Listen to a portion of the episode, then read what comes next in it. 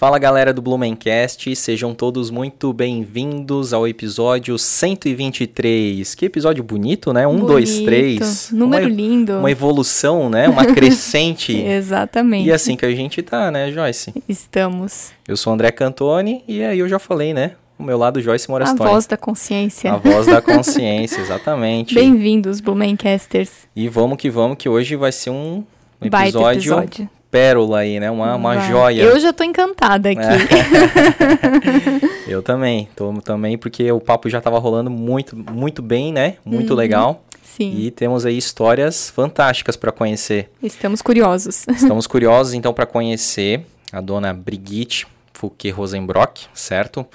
Que né, foi durante, se eu não me engano, 46 anos, esposa de Nelson Rosenbrock, radialista aqui, né? É, uma lenda dos rádios. A gente vai conversar bastante. E também ela, ela tem, obviamente, a história dela, que ela vai contar também aqui. Todo o trabalho que ela desenvolve no ancianato da Elsbeth Keller, na Sociedade de Senhoras, certo? E também é, uma coisa muito legal aqui para quem estuda a história de Blumenau é que ela é neta do Eugen Fouquet, e para quem não conhece dessa forma, Eugen Fouquet é o Eugène Fouquet. Inclusive, esse nome é, dá o nome àquela rua, né? Esse personagem da história dá o nome àquela rua que fica ali numa transversal da rua São Paulo, perto da Liberté, da funerária Haas. E ele, né? Nada mais, nada menos foi do que um grande jornalista aqui da nossa cidade, né? Da época lá do Urswald Both, e que era o mensageiro da floresta. Então, assim, para quem gosta de história, eu tenho certeza que esse episódio vai ser um prato cheio. Perdão se eu errei alguma informação, dona Brigitte, mas seja muito bem-vinda. Eu agradeço o convite e estou disposta a contar minha história, ah, tanto quanto eu me lembro, naturalmente, né? Vai ser muito. Mas minha memória, eu espero que não me, dê, não me falhe agora que eu vou dar essa entrevista, ou que essa conversa com você. Olha aí, ó. Cara, a senhora vai fazer em breve 88 anos, é isso? Dia 7 de abril. Dia 7 de abril. E aí, é, escuta podcast, tá escutando aí o, o Blumencast, Não, já mas escutou espera aí, algum- Ah, escuta podcast uhum. no celular, limpando a porta da casa. Olha Né? isso. Não foi assim, dona Brigitte? Uhum. Que legal. É, boto no bolso do avental e vou pela casa, limpando casa, fazendo todo o meu serviço, varrendo calçada, escutando a entrevista. Olha. Não só. perco tempo, Aham.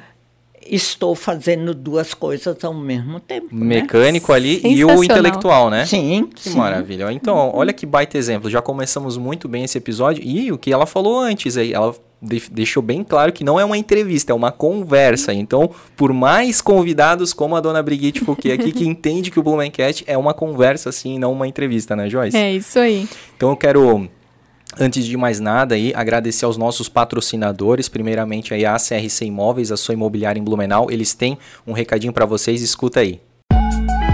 Compra, venda e locação de imóveis é um assunto que a gente fala todos os dias por aqui.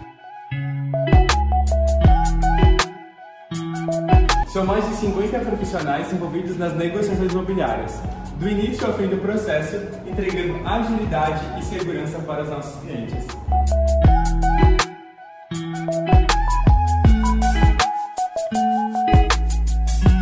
CRC Imóveis, a sua imobiliária em Blumenau. Muito obrigado aí para a CRC Imóveis. E também temos aí a nossa primeira lavanderia self-service da cidade, que é a Lavô, Lavô Blumenau, que está em dois endereços. Depois do recadinho deles, eu vou falar quais são esses endereços. Escuta aí. A Lavô é uma lavanderia self-service com equipamentos de última geração com os melhores produtos do mercado, desenvolvidos exclusivamente para lavanderias profissionais. Ou seja, você troca a sua lavanderia de casa por uma profissional, ganhando em qualidade para suas roupas e tempo para o seu dia a dia. A qualidade das suas roupas vão melhorar e a qualidade do seu tempo também. Lavando suas roupas na Lavô, você faz todo o ciclo em aproximadamente uma hora e não acaba por aí. Após a lavagem, 90% das roupas não precisam ser passadas. Adeus máquina de lavar, adeus ferro de passar. Lave e seque suas roupas na Lavô. Show de bola, gente. Então, Os, os endereços da Lavoe é Avenida Martin Luther, ali pertinho do Giasse, do restaurante Mortadela, ali no anexo ao posto Meta Linear. Fica das 6 à meia-noite, ótimo horário aí para você lavar suas roupas. E também lá na República Argentina, anexo ao posto GG, ali perto da Brickel Pizzaria. Também ali funciona das 6 às 10 da noite. Show de bola? Show. Temos também então pedir aí para o pessoal se inscrever no nosso canal, né? Episódios duas vezes por semana, episódios maravilhosos. O pessoal tá adorando a nossa segunda temporada. A primeira foi espetacular, a segunda tá sendo fantástica, né, Joyce? Tá, espetacular vezes dois. Exatamente. e temos aí também, é, antes de falar do nosso canal de cortes, curte esse episódio, vai compartilhando já, é, deixa, Deixa o teu seu comentário, comentário. né, que isso aí ajuda bastante ao YouTube entender que esse, que esse episódio, que esse conteúdo é muito importante e ele vai distribuir também de forma automática para pessoas que ainda não conheçam o Blumencast. E aí assim mais pessoas vão conhecer as, as histórias da- das pessoas aqui que fizeram né, essa história e deixaram a sua marca aqui na nossa cidade, tá bom? Temos o canal de cortes, então corre lá para pesquisar cortes do Blumencast. Lá tem os episódios fatiados, fica mais fácil. De repente, se você não tem tanto tempo, lá tem algumas, alguns temas divididos dos nossos episódios. Tem todos os da primeira temporada, em breve da segunda temporada, né? Isso. Agradecer a todo mundo que nos ouve pelas plataformas de áudio e pedir para vocês seguirem a gente lá no arroba Blumencast, o Instagram, que tem muita coisa boa sempre acontecendo lá. A gente fala um pouquinho da nossa vida pessoal, tem bastante conteúdo, curiosidades da história de Blumenau, dos personagens. Novidades da cidade, né? a Muitas, gente né? sempre traz lá também. Verdade. Então, acompanha a gente lá que é sucesso. E que mais? E o clube de membros, né? Clube de membros, Você né? pode ser um capivara. Ou e- capivara dourada. Ou capivara dourada e fazer parte, nos ajudar aqui na, na evolução do nosso projeto, né? Do Exato. Blumencast. E além de estar nos ajudando, você também ganha brindes, né? Por ser membro. Pode participar aqui da bancada com o André aparecendo, ou como eu, como a voz da consciência, aqui nos bastidores. Exato. Também tem a- o grupo do WhatsApp, né, exclusivo para os membros, onde tem a agenda da, do mês, tem várias informações, troca de ideias sobre a nossa cidade. É bem legal. Pô, queres assumir aqui?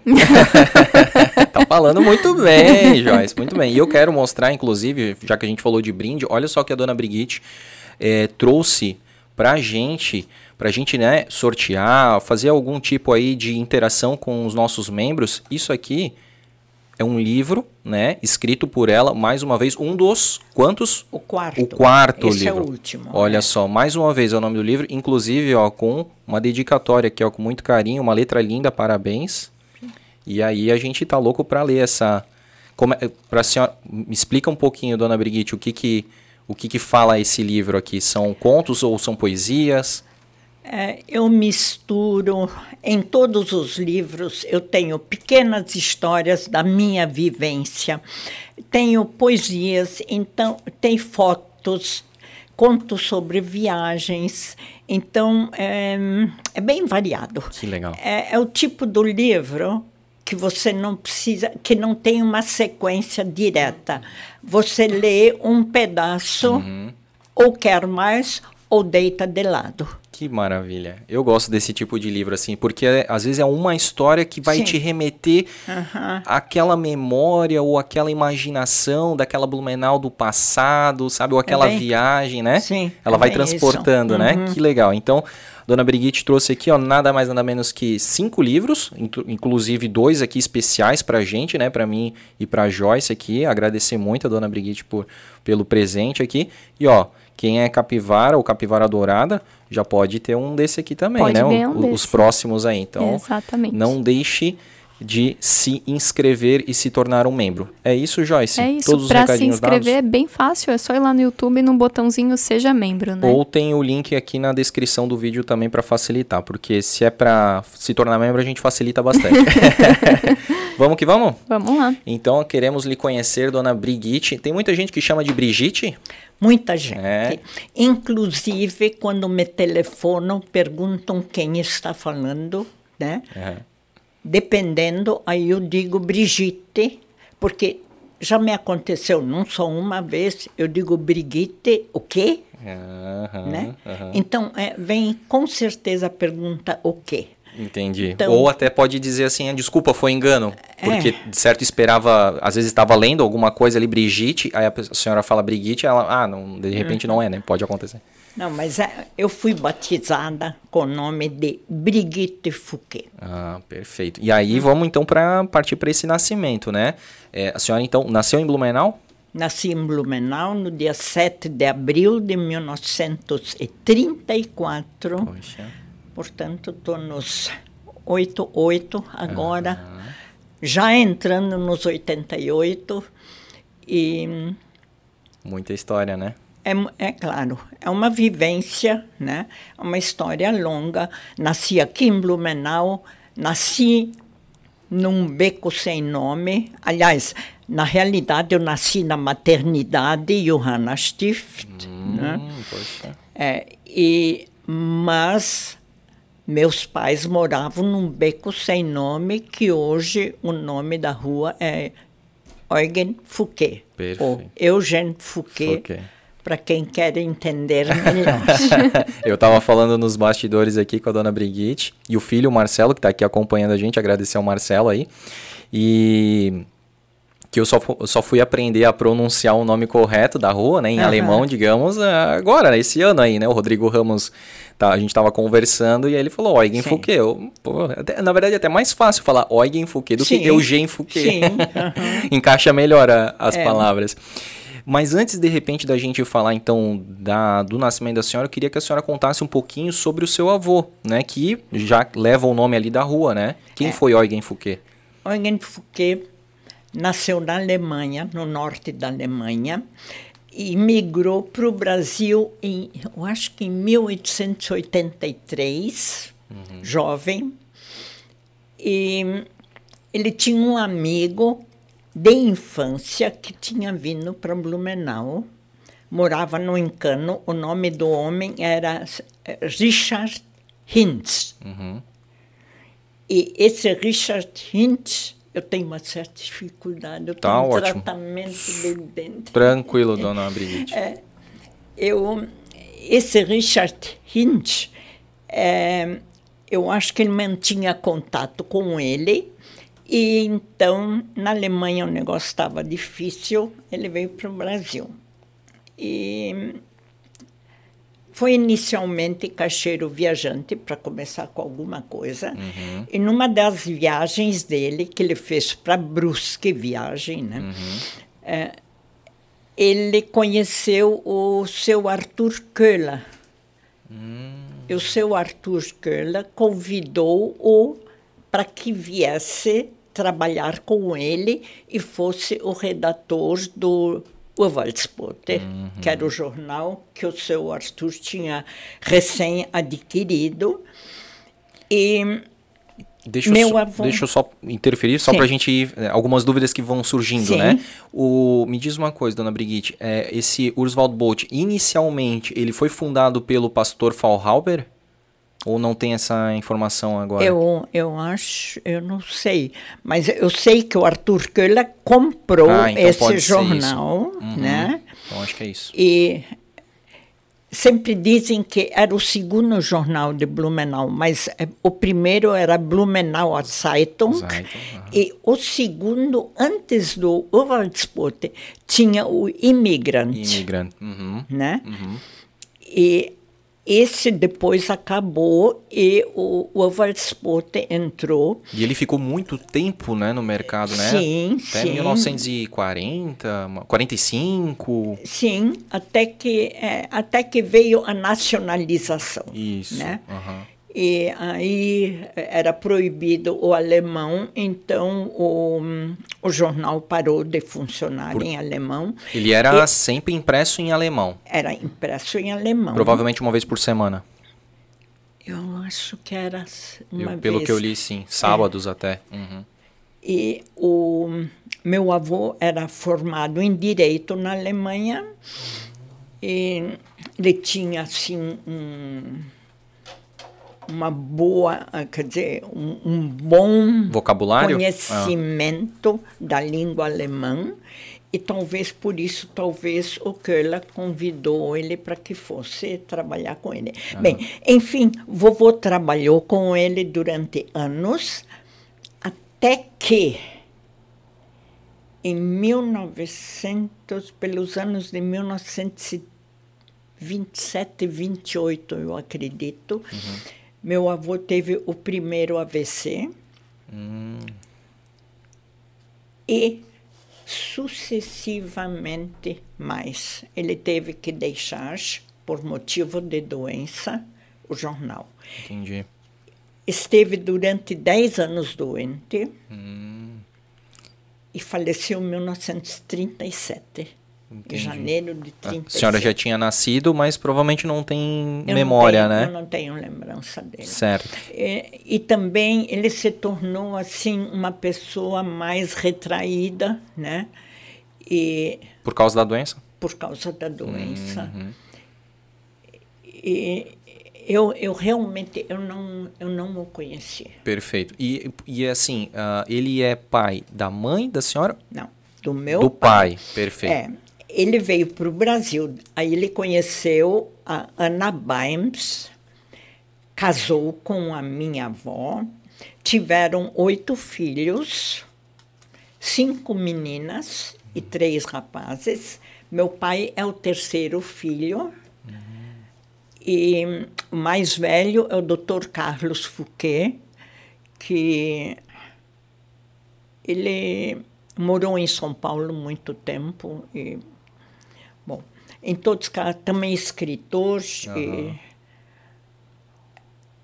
o o Eugen Fouquet, não, meu pai, então, como terceiro filho,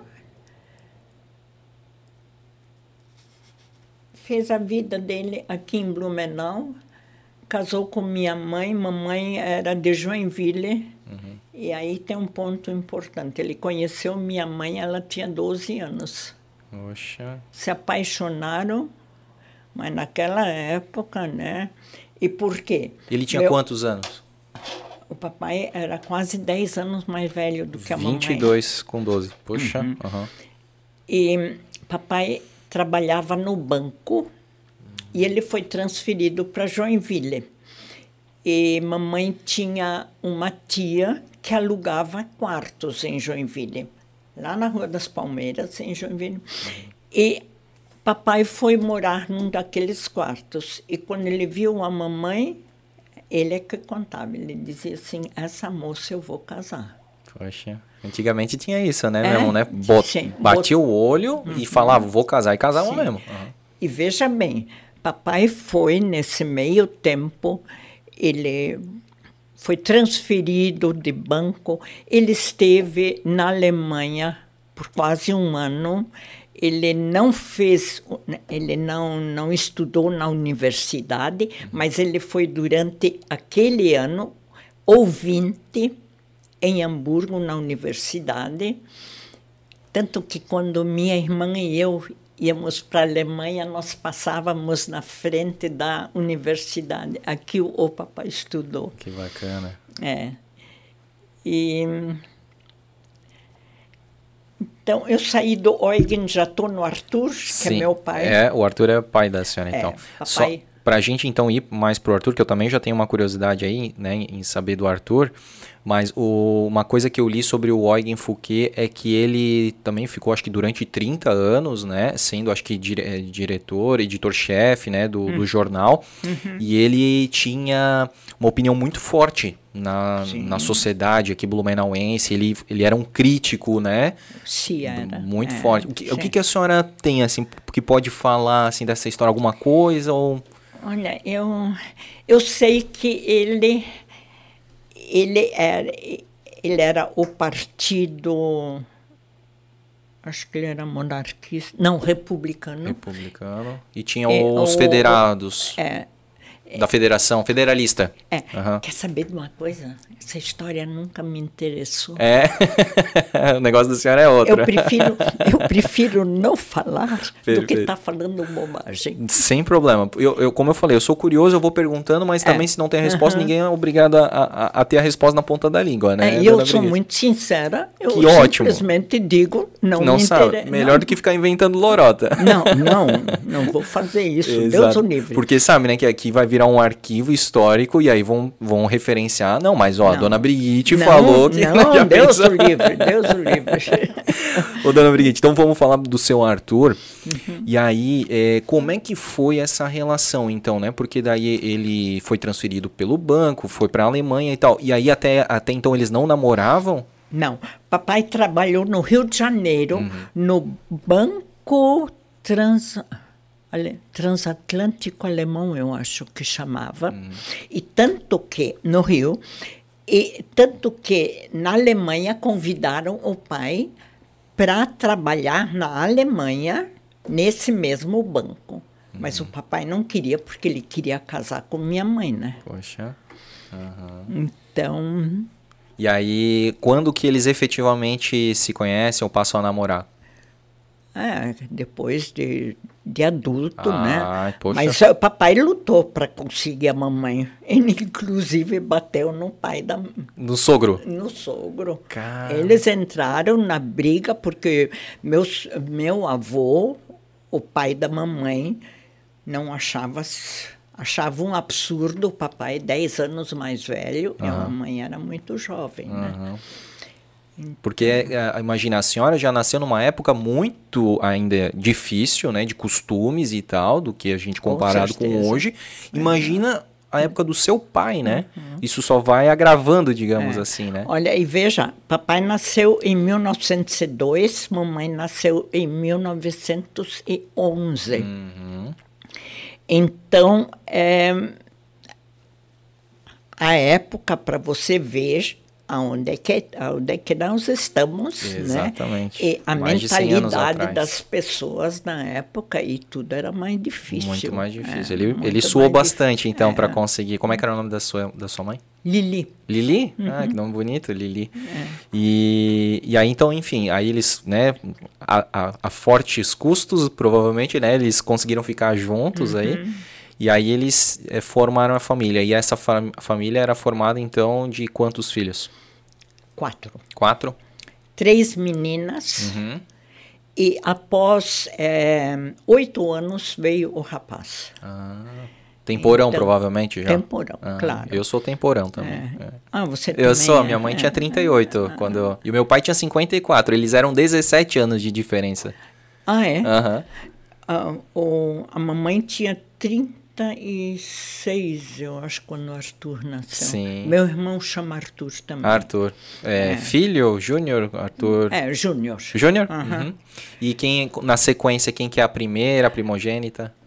Úrsula, a mais velha. Uhum. Minha irmã Úrsula nasceu em 3 de 3 de 33.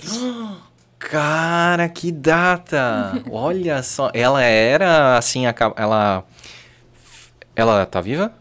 Vive?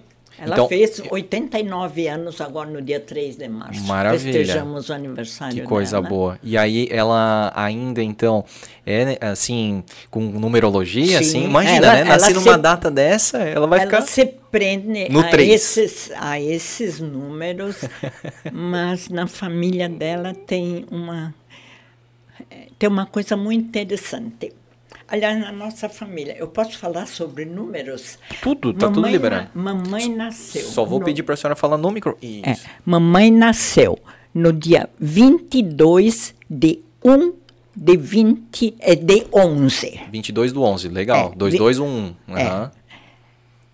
A filha mais velha no dia 3 de 3 de 33. Eu, 7 de 4 de 34. Minha outra irmã, 15 de 7 de 37. Poxa, olha só.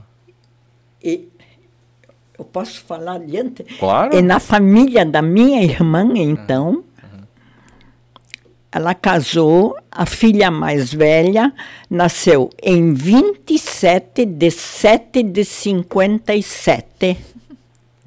Não, a, a filha, não, a segunda. O filho mais velho nasceu em 8 de. Peraí. 8 de 9 de. Não, 8 de 6 de 56. Poxa. E a outra em 7 de 9 de 59. Sempre tem uns É, números repetidos sempre o, o número Do mês do é do mês ano. É, o final do ano. Verdade, aham. Olha só. Então, é, é assim uma coincidência, né? Que bom que a senhora grava data, porque eu sou péssimo para gravar nada. Não, é, eu... Mas são é, datas eu- até legais é, de gravar. Eu vinha falando com o Marcelo no carro, né? Eu digo, hoje me perguntaram o número da minha conta. Aí eu disse para ela, ai, eu não sei, eu tenho que olhar. Eu digo, tanto número. digo, se bem, CPF, RG, tudo isso eu conheço. Ah, mas é tanto número. Sim. Eu digo, mas eu não esqueço datas de aniversários. Poxa. E a senhora é aquela de ligar todo o aniversário? Ou, agora já se transformou, porque a senhora é tão moderna que é o WhatsApp, né? Sim, agora é o WhatsApp, Manda é. o WhatsApp em vez de, de ligar? uhum, Ah, então moderna mesmo, né, Marcelo? E falar nisso, hoje, dia 29 de março, quem faz anos é o Roberto Colim. Roberto Colim foi meu aluno na Barão. Ele hoje em dia é embaixador brasileiro em Cuba. Opa, Ele está em que legal. Havana. Oi, lembra até da data do- dos alunos. Lembro. Esse é legal, né? E aí, então, a gente tava, então, ent- eles... Desculpe falar tanto em data, Isso. mas os números muito legal, ó, muito bacana isso aí. E aí a gente tava falando então da então a da Úrsula, que é a primeira, quem é a segunda? Eu sou a A segunda, segunda e a e terceira. Anne-Marie é a terceira, Aham. e o Arthur é o quarto. Perfeito, legal. Todos vivos? Todos Que vivos. maravilha. Com muita saúde? Que ótimo. Graças a Deus, olha, eu vou dizer, em todos nossos encontros a gente faz fotos, sempre os quatro irmãos ainda. Eu acho que isso é uma graça que nós recebemos em poder festejar e agora no meu aniversário também vamos estar juntos. Vai rolar Deus mais uma quiser. foto, É, é mais uma foto. Que legal, que show, dona Brigitte. E aí, como é que. Aí a senhora nasceu. Como é que. Aí lá naquela rua, onde hoje é a Eugen Fouquet, na época era como a senhora falou, um beco sem Era um nome. beco, Não era um beco era um sem beco. saída, era um beco sem nome. Era um beco sem nome. é. Uhum. E aí, é, a- eu, eu acredito que ali a rua São Paulo, né, era de barro, chão batido, né? Como é que era essa época aí? Acontece que depois do nosso terreno, depois da nossa casa, eh, tinha um portão grande, era o pasto da vovó. E naquele pasto, eh, ela alugava, porque na esquina tinha um padeiro, Krambov, e ele tinha a carrocinha do, do pão e ela alugava, agora não sei se era cavalo ou burro, para mim era tudo igual. Eles passavam, eles passavam a noite lá, naquele, quer dizer, sempre, o capim sempre estava comido, né? Ali, aham. Não precisava roçar. Roçar, né? É. E, e aí, como é que foi essa, essa infância da senhora, assim? Ah, eu tive uma infância, eu acredito, maravilhosa, num lar tranquilo, num lar de muita harmonia. Legal. Então, isso foi, assim, uma coisa marcante. Quando eu ouço hoje casais brigarem, nunca vi meus pais brigar. Então, eu sempre acho que isso, isso foi a maior felicidade que nós tivemos Aquele lar harmonioso. aquele lar coisa boa. harmonioso, mas o pai, A disciplina, né? O pai era e ó, veja bem, uma coisa, é, durante a guerra, Sim. depois da guerra, quando nós, é, mas isso desde criança já, se a gente, ah, eu não quero mais comer a comida, não, vai." vocês comem, as crianças na Alemanha dariam tudo para ter essa comida. E hoje em dia eu como o último pedaço do prato porque eu digo da Ucrânia eles iam lamber o prato também. Verdade. né? A gente tem que honrar, né? É. Então, sabe, são, são coisas que marcam a gente, mas para o bem. E, e sabe, dona Brigitte, que essa, assim como foi passado para a senhora, eu tenho certeza que a senhora também passou para os seus filhos, é, também isso, de certa forma, me foi passado, né, através dos meus antepassados, né, dos meus avós, pais e tal, que até hoje, a Joyce não vai me deixar mentir aqui, eu não deixo um grão de arroz. Para mim, é, isso aí é essencial, sabe? É, é de lei mesmo, assim, eu não, não deixo porque eu fui ensinado que Sim. tinha que raspar o prato, sabe? E aí, infelizmente, a gente ainda tem, né, sofre bastante eh, desperdício, né, na... É, infelizmente, tem grande desperdício e eu já vi gente cozinhar arroz, tira o arroz da panela, fica aquele arroz tudo, põe água dentro, dentro e joga fora. Meu, Eu acho um absurdo, eu acho uma Exatamente. estupidez isso. verdade. Em consideração aquele que não tem o que comer. Exatamente, perfeito. E deixa eu perguntar para a senhora, ali próximo tinha a estação de trem, né? Como é que era essa relação com o trem aí? Com... Lembro quando o, aquela estação ali, hoje na Martin Luther, Isso. foi inaugurada. O Café Filho é que ve- era presidente da República e ele que veio para Blumenau e, hum, inaugurar. Do quarto de dormir dos meus pais, por cima da funerária Haas, nós olhávamos direto lá em cima e víamos. Então, nós assistimos aquela cerimônia do quarto. Poxa. Nós crianças, eh, quer dizer, já éramos moças e coisa, mas é, em cima de cadeira e coisa para ver tudo. Que legal. Só que chovia naquele dia, choveu muito. E o meu irmão era um gurizote, aí ele disse, "Eh, esse café hoje vai virar plempe.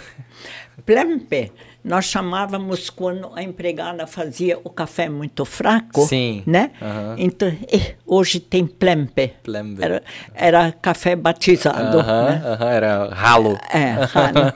Então, Legal. é, Café filho, né? Café filho. Tava, chovendo. Tava chovendo, Que ia legal. dar plempe. A senhora sabe que ontem foi feita uma inauguração, né? Teve uma empresa aqui de Blumenau, a Tex Cotton, que trouxe uma locomotiva, Ah, eu né? escutei. De Aham. 1940, americana, para colocar ali naquele elevado da antiga Sufabril, né? Uhum. E eu comentei exatamente isso com a Joyce. A gente estava lá fazendo a, a cobertura ali, fazendo alguns conteúdos. E no final dessa cobertura que a gente foi lá, fez vídeos, fez foto e tudo mais, eu falei, poxa, olha só que legal, a gente tá aqui no momento histórico, né? No momento que a. a- eu, eu falei pra Joyce assim, daqui 50 anos, aqui, essa locomotiva que tá aqui no chão hoje sendo inaugurada, ela vai estar ali no alto daquele elevado. Claro, sobre a ação de muitas intempéries e tudo mais, vai estar diferente. Claro que na- à medida do tempo eles vão restaurando, mas a gente vai poder lembrar 50 anos atrás que a gente esteve aqui com ela aqui embaixo. A gente pô, vai poder dizer para os nossos filhos, netos, amigos, olha, a gente viu a... a- E aí, com a senhora comentando isso, poxa, eu estava lá no quarto dos meus pais, nas Sim. cadeiras, era um dia de chuva, a gente pode falar, era um dia de sol, eu peguei um sapecão ontem aqui, eu tô até morando da praia, parece.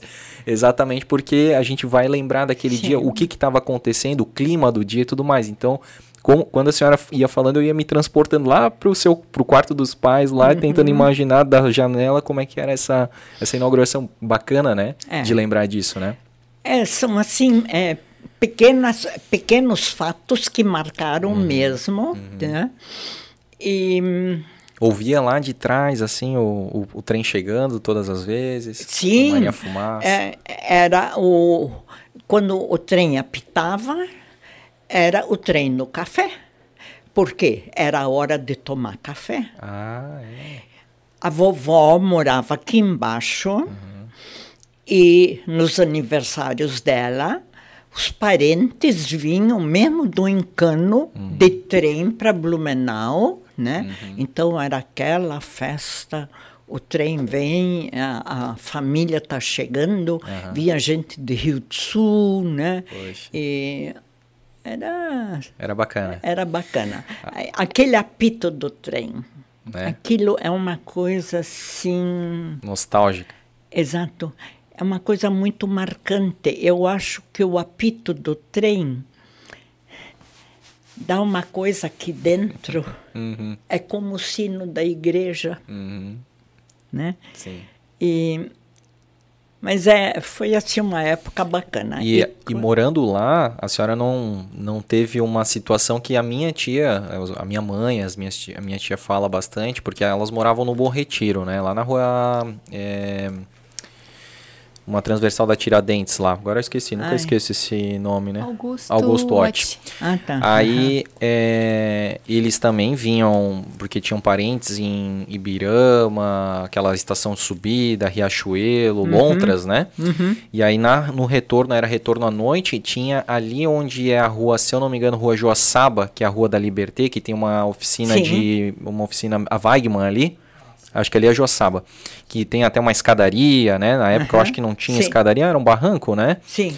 E, a, e, É, a- é, é. e aí lá ela, fala, ela contava que ali tinha os tais dos boleiros, que eram os, os ah, O- carro de mola. Bole, boleiros. Boleiros, isso, é, com dois Es, aham, né? É, boleiros. Boleiros. É. E aí- Ele, os carros de mola. Isso. aham. E aí estavam esperando já o pessoal descer do Sim, trem pra ir. E aí ela ia, né, com as malas e tudo mais pro Bom Retiro. Então, a senhora saindo dali já não, não, não precisava andar com os boleiros não, ali, né? Não.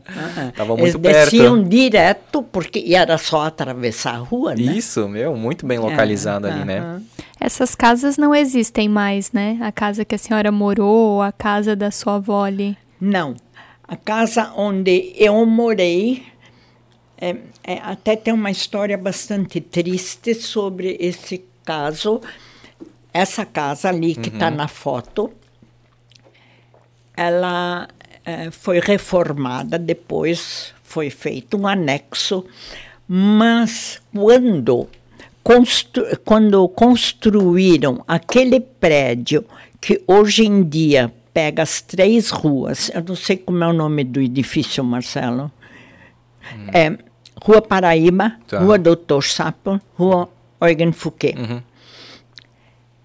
Eles começaram, a- eles demoliram a casa onde o Marcos Büchler morava, né? onde o Jorge Bornhausen já morou, que ele já foi vizinho dos meus pais, e demoliram aquela casa e cavaram fundo para fazer garagem profunda.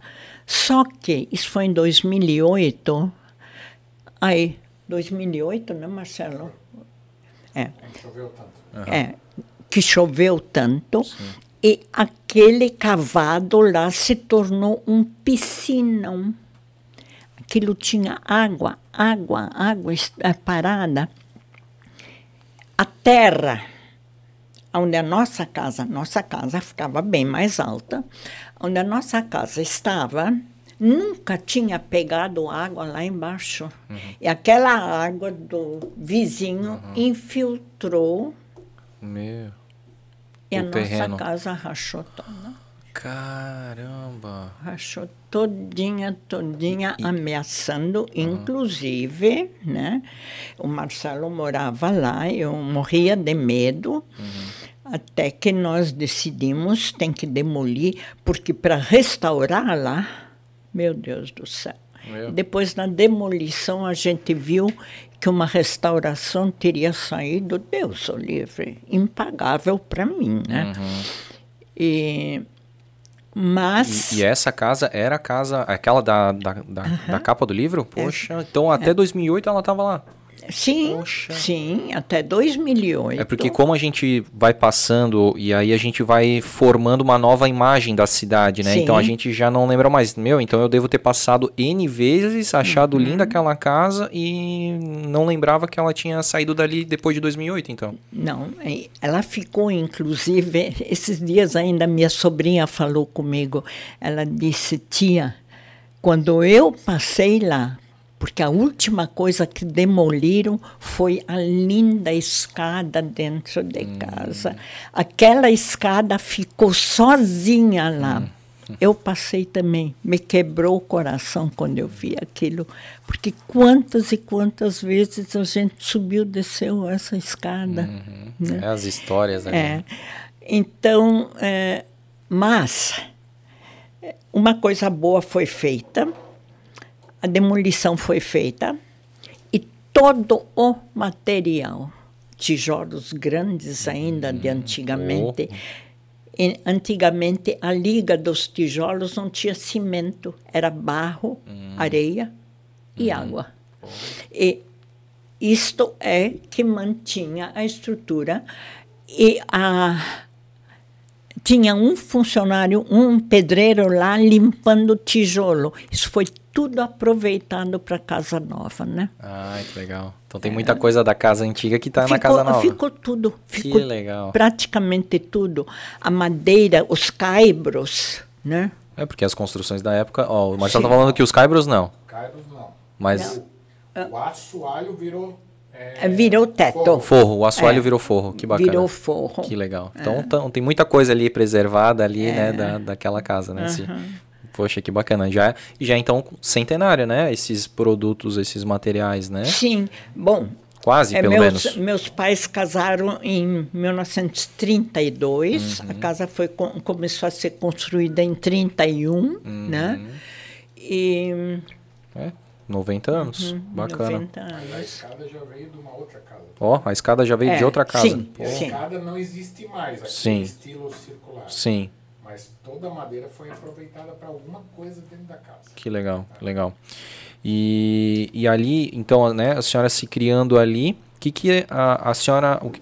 A gente ainda vai perguntar sobre o colégio, mas antes de falar do colégio, o, o que, que a senhora gostava de fazer ali nas imediações como, como criança, como moleca, assim? O que, que a senhora gostava de fazer de brincadeira? Brincar com meu primo, que tinha a mesma idade, o Gernot, Gernot Kreutzer, e, e na, na marcenaria. Meu tio era apaixonado por marcenaria. Uhum. Ele tinha a marcenaria dele e o Gernot e eu construíamos aviões. Nós constru... Eh, o Gernot fazia carros. Que... E nós brincávamos no barranco. Nós fazíamos caminhos rotas e brincávamos com os carros, os aviões brincavam, tanto que de avião nós éramos tão entusiasmados. É, nós que ele queria ser piloto e foi. Oh, que bacana! E eu queria ser aeromoça. Uhum. Isso eu, inclusive, escrevo ali num dos livros, acho que no primeiro. E ali, é, um dia, minha tia tinha um guarda-chuva atrás da porta para tratar as galinhas. Eu disse, Gernot, vamos brincar. Já que não, não tem avião, vamos brincar de paraquedas. Subi no. Ele encostou a escada, eu subi no varal com o guarda-chuva guarda aberto. aberto. E pulei, claro que o guarda, Oi, o guarda-chuva fez disso, Sim. né?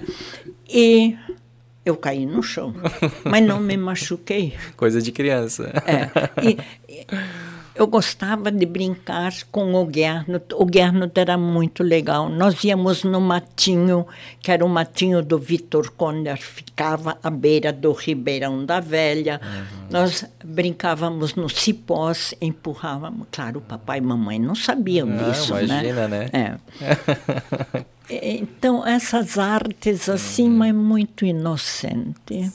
É tudo, uma coisa muito inocente. Quando eu vejo hoje as crianças, eu tenho tanta pena das crianças hoje, Sim. porque as crianças não têm mais Aquelas, infância. Exatamente. A infância que a gente teve ao ar livre, tá? As Mão na terra, pé é, sujo né? pé sujo. É. É, Ralado. é, sim, depois tomar banho de chuva. Isso para mim era o máximo, Que né? Tomar banho de chuva, que coisa gostosa. Aham. E a senhora comentou ali da casa do Vitor Ering, ah, do Vitor Konder. É, ele morava ali nessa época, porque eu acho que a casa até hoje tá, tá Sim. preservada, né? De- Sim, virou tá um prédio próximo ali, Sim. né? Mas preservaram a casa. E na época ele morava ali? É, talvez bem no começo, mas depois quem morava lá era o seu Ernesto Stodi com a família, da empresa industrial Garcia, ele. Sim. E hum, o avô do Ricardo conhece, Conhece o Ricardo Stodi? Sim, É. queremos inclusive trazê-los aqui. Trazê-lo. Ele, ele aham. foi secretário de turismo, né? Sim, Uhum. E o pai dele também foi sócio e depois presidente da Melman.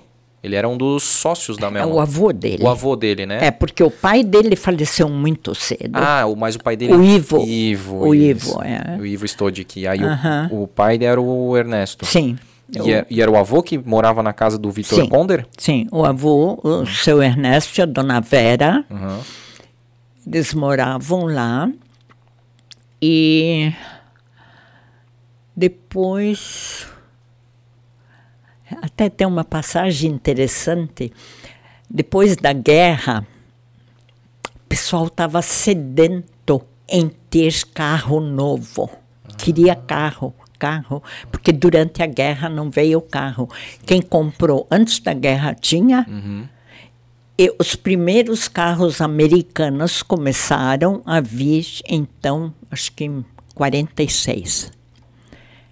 Vinha um, a fila era enorme, e o seu Ernesto tinha encomendado um Chevrolet. Na época, não sabia a cor, a- ele era o primeiro da fila, o carro dele vinha agora, e ele fez uma churrascada enorme para receber o carro. Enquanto nós, os eh, convidados estavam lá, o pessoal da Chevrolet trouxe o carro. E foi feito um- uma adivinhação qual a cor do carro. E tinha um brinde, quem acertar, mas só as mulheres, quem acertasse a cor do carro, né? Mulheres e meninas. E minha irmã ganhou. Ganhou? Ela ganhou um- uma joia Oh. de marquesite para pendurar na corrente. Ah, É. que bacana. Oh, baita brinde. E afinal, que cor que era o carro? Era vinho. Vinho, mil, que cor difícil pra acertar. Podia ser Aham. preto, branco, era mais fácil de chutar. Um vinho. É, mas naque- é, naquela época. Era mais comum? Eram, eram cores. es- Quer dizer, não se sabia o que, que vem. Pois né? é, que É, louco. a Mitz escreveu Bordeaux. É, né? é Bordeaux. Então, e veio Que, cor que, Bordeaux. que caso curioso. É. Poxa, que legal saber disso, né? Que Aham. aconteceu isso, assim, muito E a legal. Churrascada, assim, Aham. debaixo daquelas árvores, no jardim muito bonito. E né? depois o pessoal, né, querendo ver o carro entrando, Ah, abrindo a porta, conhecendo sim, aquela, babando o carro ali, né? Porque Sim. era novidade, né? Era novidade. Que legal. Ah. E aí, então, né, a infância da senhora. Ah, e teve alguma coisa assim em, em relação ao Haas, aos Haas ali, porque ah, a gente, por muito tempo aí, a gente foi eh, até patrocinado aqui pelo Boa Vida, né? Uhum. Boa Vida da Funerária Haas. E aí a gente acabou conhecendo a Elke, Sim. né? E o Ronald. Uhum. E eles têm, assim, aquele realmente um amor, uma paixão pela história da família. Tem o livro da família Haas também. A gente acabou estudando e conhecendo algumas coisas, né? E a gente até soltou alguns conteúdos sobre, assim. E uma das curiosidades que a gente trouxe lá no nosso Instagram é que o seu. Como é que é o. o Matias, era o Matias, velho. é, isso. o avô. Isso. Aí quando ele veio para construir a marmoraria, porque se eu não me engano ele veio de Ibirama, É, acho que por ali. Quando ele veio para construir a marmoraria rasa ali, é, ele não sabia que pegava água ali, porque ele pensava assim: ah, não, mas o rio tá do outro lado do morro, como é que vai chegar aqui, né? Ele não lembrava que tinha o, o Ribeirão da Velha passando ali, né? E aí ele acabou sendo surpreendido, né, na, numa das primeiras enchentes. não- E aí eu acho que a El que cita isso, e não sei se foi ela ou foi através do Ronald, mas ela citou isso, que quem avisou que pegava enchente era o, a família Fouquet, que estava ali, que vocês já estavam há mais tempo quando Sim. ela quando eles, eles vieram para ali, né? Então foi bem, bem interessante, assim, tipo, eu lembro que era alguma coisa a ver com fogão a lenha, assim, tipo, ah, tá colocando ah, o, a lenha na- no chão, mas como assim a lenha no chão? Porque vai pegar água aqui. Não, mas aqui não vai pegar e tal, né? E aí depois veio e perdeu-se toda a lenha. É. Não, aquilo é a região mais baixa da É, rua São até Paulo. hoje, né? É. Dá uma Ali, enxurrada. É, Eugen Fouquet, é, Rua Camboriú, Uhum. aquilo tudo. Primeiro Camboriú, né? Que é a pega a mais- água é, ali. que pega a primeira água. E depois. É, Mas é. Oh, quantas enchentes! Para nós era uma festa. É. Para criança não tinha aula. Ah, coisa boa. É, e era corrida de casa até na Ponte da Velha para acompanhar o crescimento do rio. Nós, como criança, a gente não via o drama que uma enchente traz. Sim, a preocupação, Porque, né? É, porque nós não éramos diretamente atingidos, é, aí é bem egoísta, Sim. né? Mas é criança. Sim, perfeito. É. isso aí. Até que em 83, na casa dos meus pais, entrou. 60 centímetros. Nunca tinha entrado. E o papai construiu alto com. Ah, eu vi ali como era alto, aham, bem alto mesmo. E aí, ali, depois ainda daquele elevado, tinha dois andares, Sim, né, pra sim, cima, né? é. E aí, agora sim, onde é que a senhora estudava? Colégio Sagrada Família. Sagrada Família. Mas eu iniciei jardim de infância no Jardim Alemão, E que ficava onde? O Jardim Alemão. na Alameda Rio Branco. Mais tarde foi. é, aquilo lá era da. Meu Deus, era uma coisa ligada com. Nada a ver com o Pedro II. Não, nada a ver com II, mas hoje em dia aquela região é do Pedro II. Eu sei que. Aí, eu, Que ali eu, é- não, eu não tenho muita lembrança daquilo, do, do tempo de jardim infância, engraçado. Imagino, é. é. Uhum. A uni- uma coisa que me marcou quando nós estávamos lá, que meu tio e meu pai, meu tio, o pai do Guerno, trabalhava na Carlos Oepke. Ah, sim, Carlos Rep. Eu não lembro agora o que, que era Carlos Rep. Era uma loja tipo, é, uma loja de ferragens. Aliás, era uma loja completa. Tinha tecido, ferragem, tinha tudo. Tá, É, era, Inclusive, era Carlos Repke ou Carlos Kofk? não, Carlos Oepke. Repke mesmo? Oepke. E sabe onde era? Não. Ali na esquina da rua Amadeu da Luz, Tá. quando você entra, à esquerda era a loja, era uma loja enorme. Que hoje deve ser um terreno ali, né? Sim. E quem depois foi gerente da, da Carlos Oepke, que veio de Florianópolis, foi, foi o seu Karl-Heinz Büchler, o pai do Marcos Büchler. Ah, entendi. Pô. E aí o tio trabalhava lá. Uhum. Meu tio trabalhava lá. Então, naquele dia, de repente, papai e o meu tio, o meu tio com a caminhonete, um furgão fechado, é, eles eram representantes da, da, do Chevrolet. Aí, porque chegaram lá no jardim de infância, vamos dar uma volta, as crianças vão dar uma volta conosco, mas a minha prima e o Gernot já estavam no carro. Aí foram para o centro de saúde, nós fomos vac- vacinados contra a febre amarela. que passeio legal. Passeio legal. Olha, aquilo foi assim uma cilada, É uma viu? cilada É. mesmo. Mas porque passear de automóvel era uma coisa muito era um evento. Sim, sim, era um acontecimento Sim. que todo mundo olhava. E ainda mais né? ali na frente da escola, né? É, Imagina, Mas, claro, né? as crianças olhando. olhando, né? Não sabiam nem que nós íamos para o matadouro. Bem isso mesmo. Ai, mas que legal. E aí, então, isso, isso já era no, Isso no foi Sagrada daí? Ou Não, ainda era no foi Jardim? em 39, no Alemão. Uhum. Fechou o Alemão, eu fui para o Sagrada Família. Uhum. Não sabia falar uma palavra em português. Meu. Mas a irmã Carmuzina foi minha professora e ela falava alemão comigo. Agora, tem uma coisa, uma criança aprende depressa um idioma, né? No convívio, depois com as crianças, tanto que a mamãe e o papai em casa diziam, fala alemão. Pô, aí tinha que falar alemão em É. casa e fora de casa tinha que falar português. Sim. E nós tínhamos eh, vizinhos nossos onde depois é quem construiu essa casa onde o Marcos e o Jorge moraram, é, foi o seu Nestor Oisi. Ele era casado com a dona Coca e eles falavam só o português.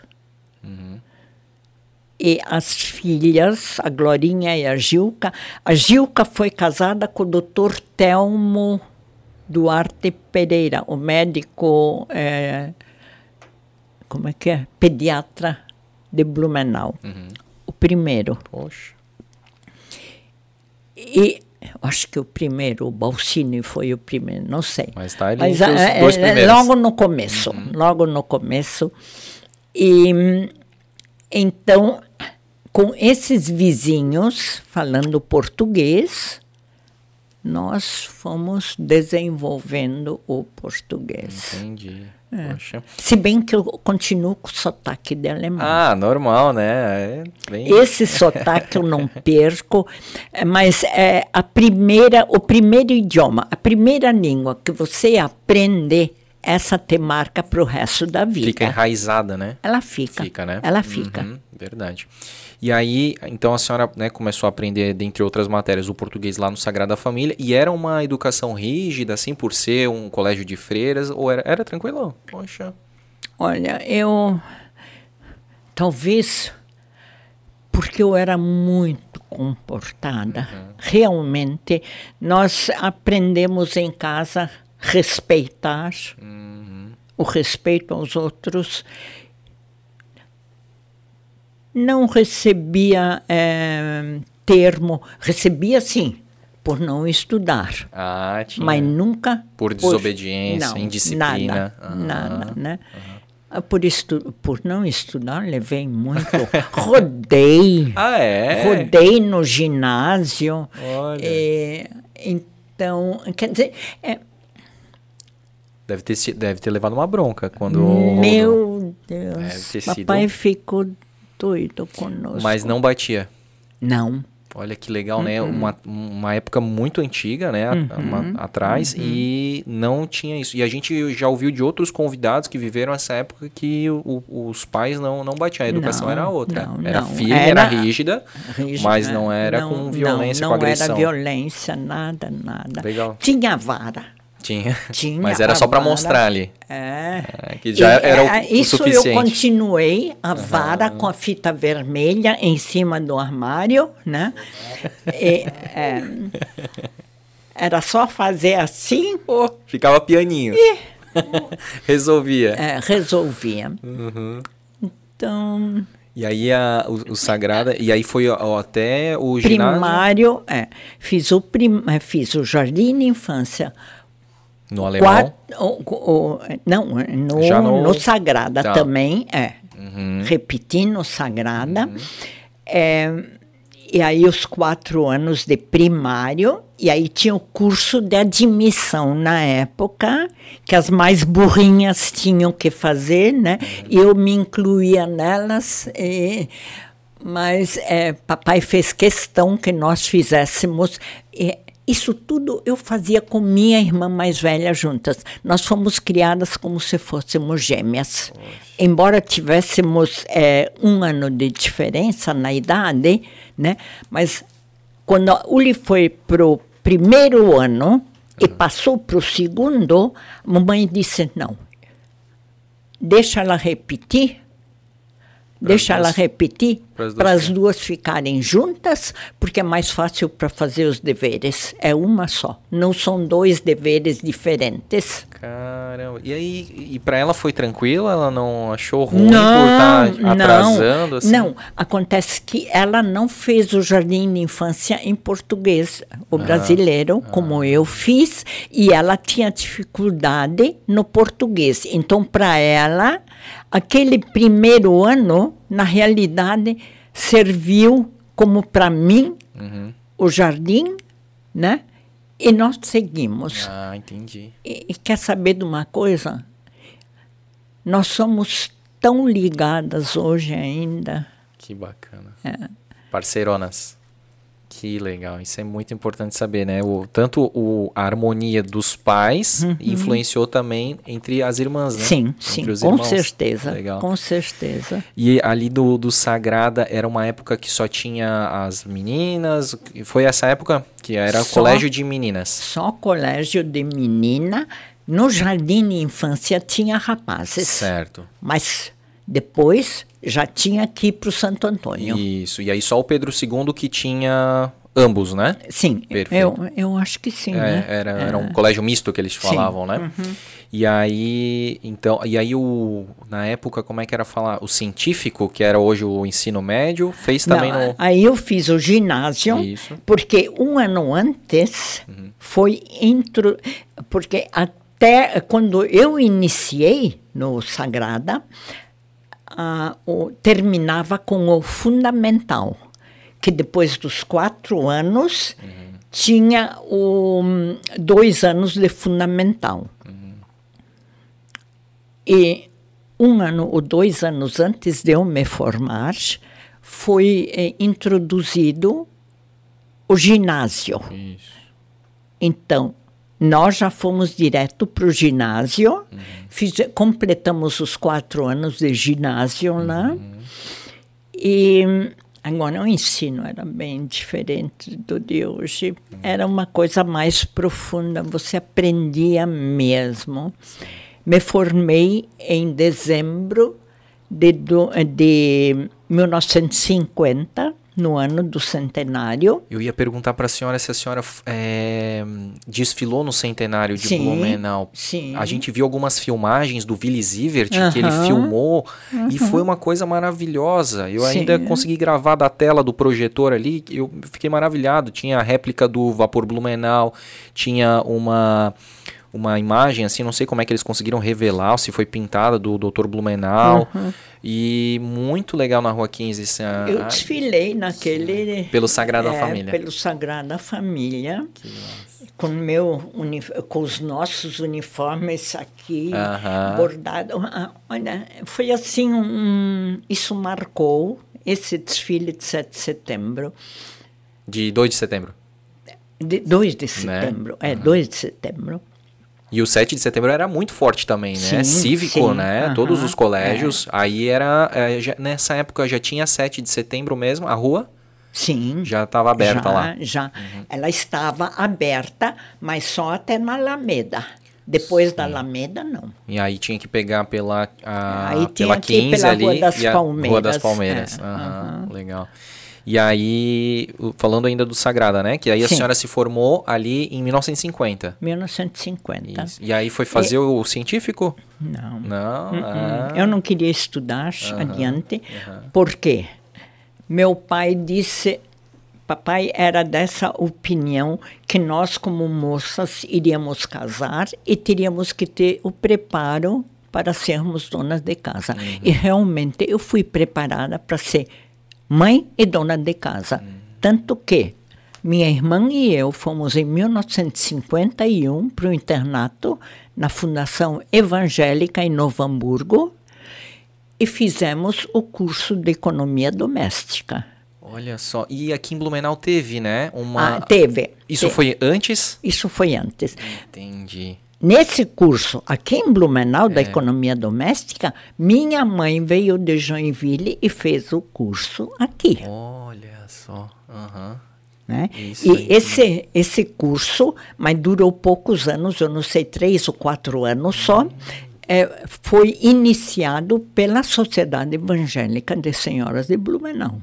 Que a senhora faz parte até hoje. Sim. Olha, Uhum. que coincidência. E aí, a- a- então a senhora foi lá junto com a irmã Sim. para Novo Hamburgo Aham. e lá tinha toda essa questão de noção, de cuidar de casa, de cozinhar. De manhã eram aulas práticas e à tarde eram aulas mesmo. Inglês, eh, história da arte, história da música. Nós fomos assim, nós tivemos uma lapidação completa de tudo. Uhum, uhum. O que eu aprendi naquele ano lá Tanto que o pastor Hugo Westphal, esse você tem que entrevistar. Opa, vamos já anotar aí. Pastor Hugo, Westphal. aham. fabuloso. Pastor Hugo, eu digo, pastor, eu tenho uma vergonha de dizer que eu só fiz o ginásio. Aí ele disse, Brigitte, com a formação do- da Fundação Evangélica Querida, você que tem vale. muito mais do que quem fez hoje, está fazendo faculdade. Porque faculdade é direcionada só para uma coisa.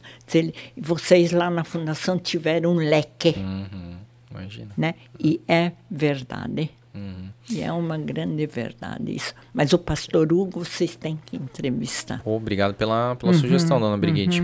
E, mas assim, né, é, essa- essas como é, que- como é, organizações, essas casas foram perdendo força, até por causa, acho que, muito da revolução do feminismo ali, daquela Sim, dos anos sim. 60, 70, né? Sim, eu sei que eh, depois, e era exclusivo feminino. Fiz amizades lá que eu mantenho hoje. Que massa. Dia 27 agora de março, Oh. minha amiga Marga fez anos. Ela está num lar de idosos em Florianópolis, mas ela é de Porto Alegre. É daquele tempo. Olha só, realmente, de lá pra vida, né? É.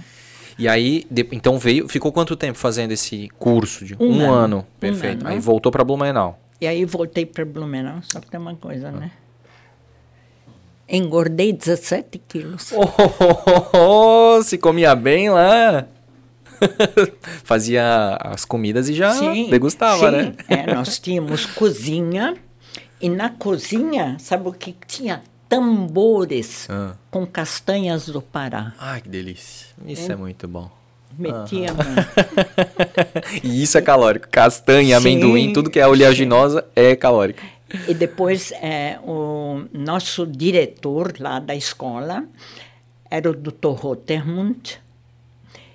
E ele na ele quando falava, né, dava as ordens, é proibido lequear. Isto é, é isso é um, um verbo bem gaúcho. Sabe o que que é lequear? É a é. junção de duas, é, é do alemão com o português. Se tu passa o dedo na comida, Aham. isso é lecken. Então, lequear era É o verbo lamber. de passar aham, É. e lamber.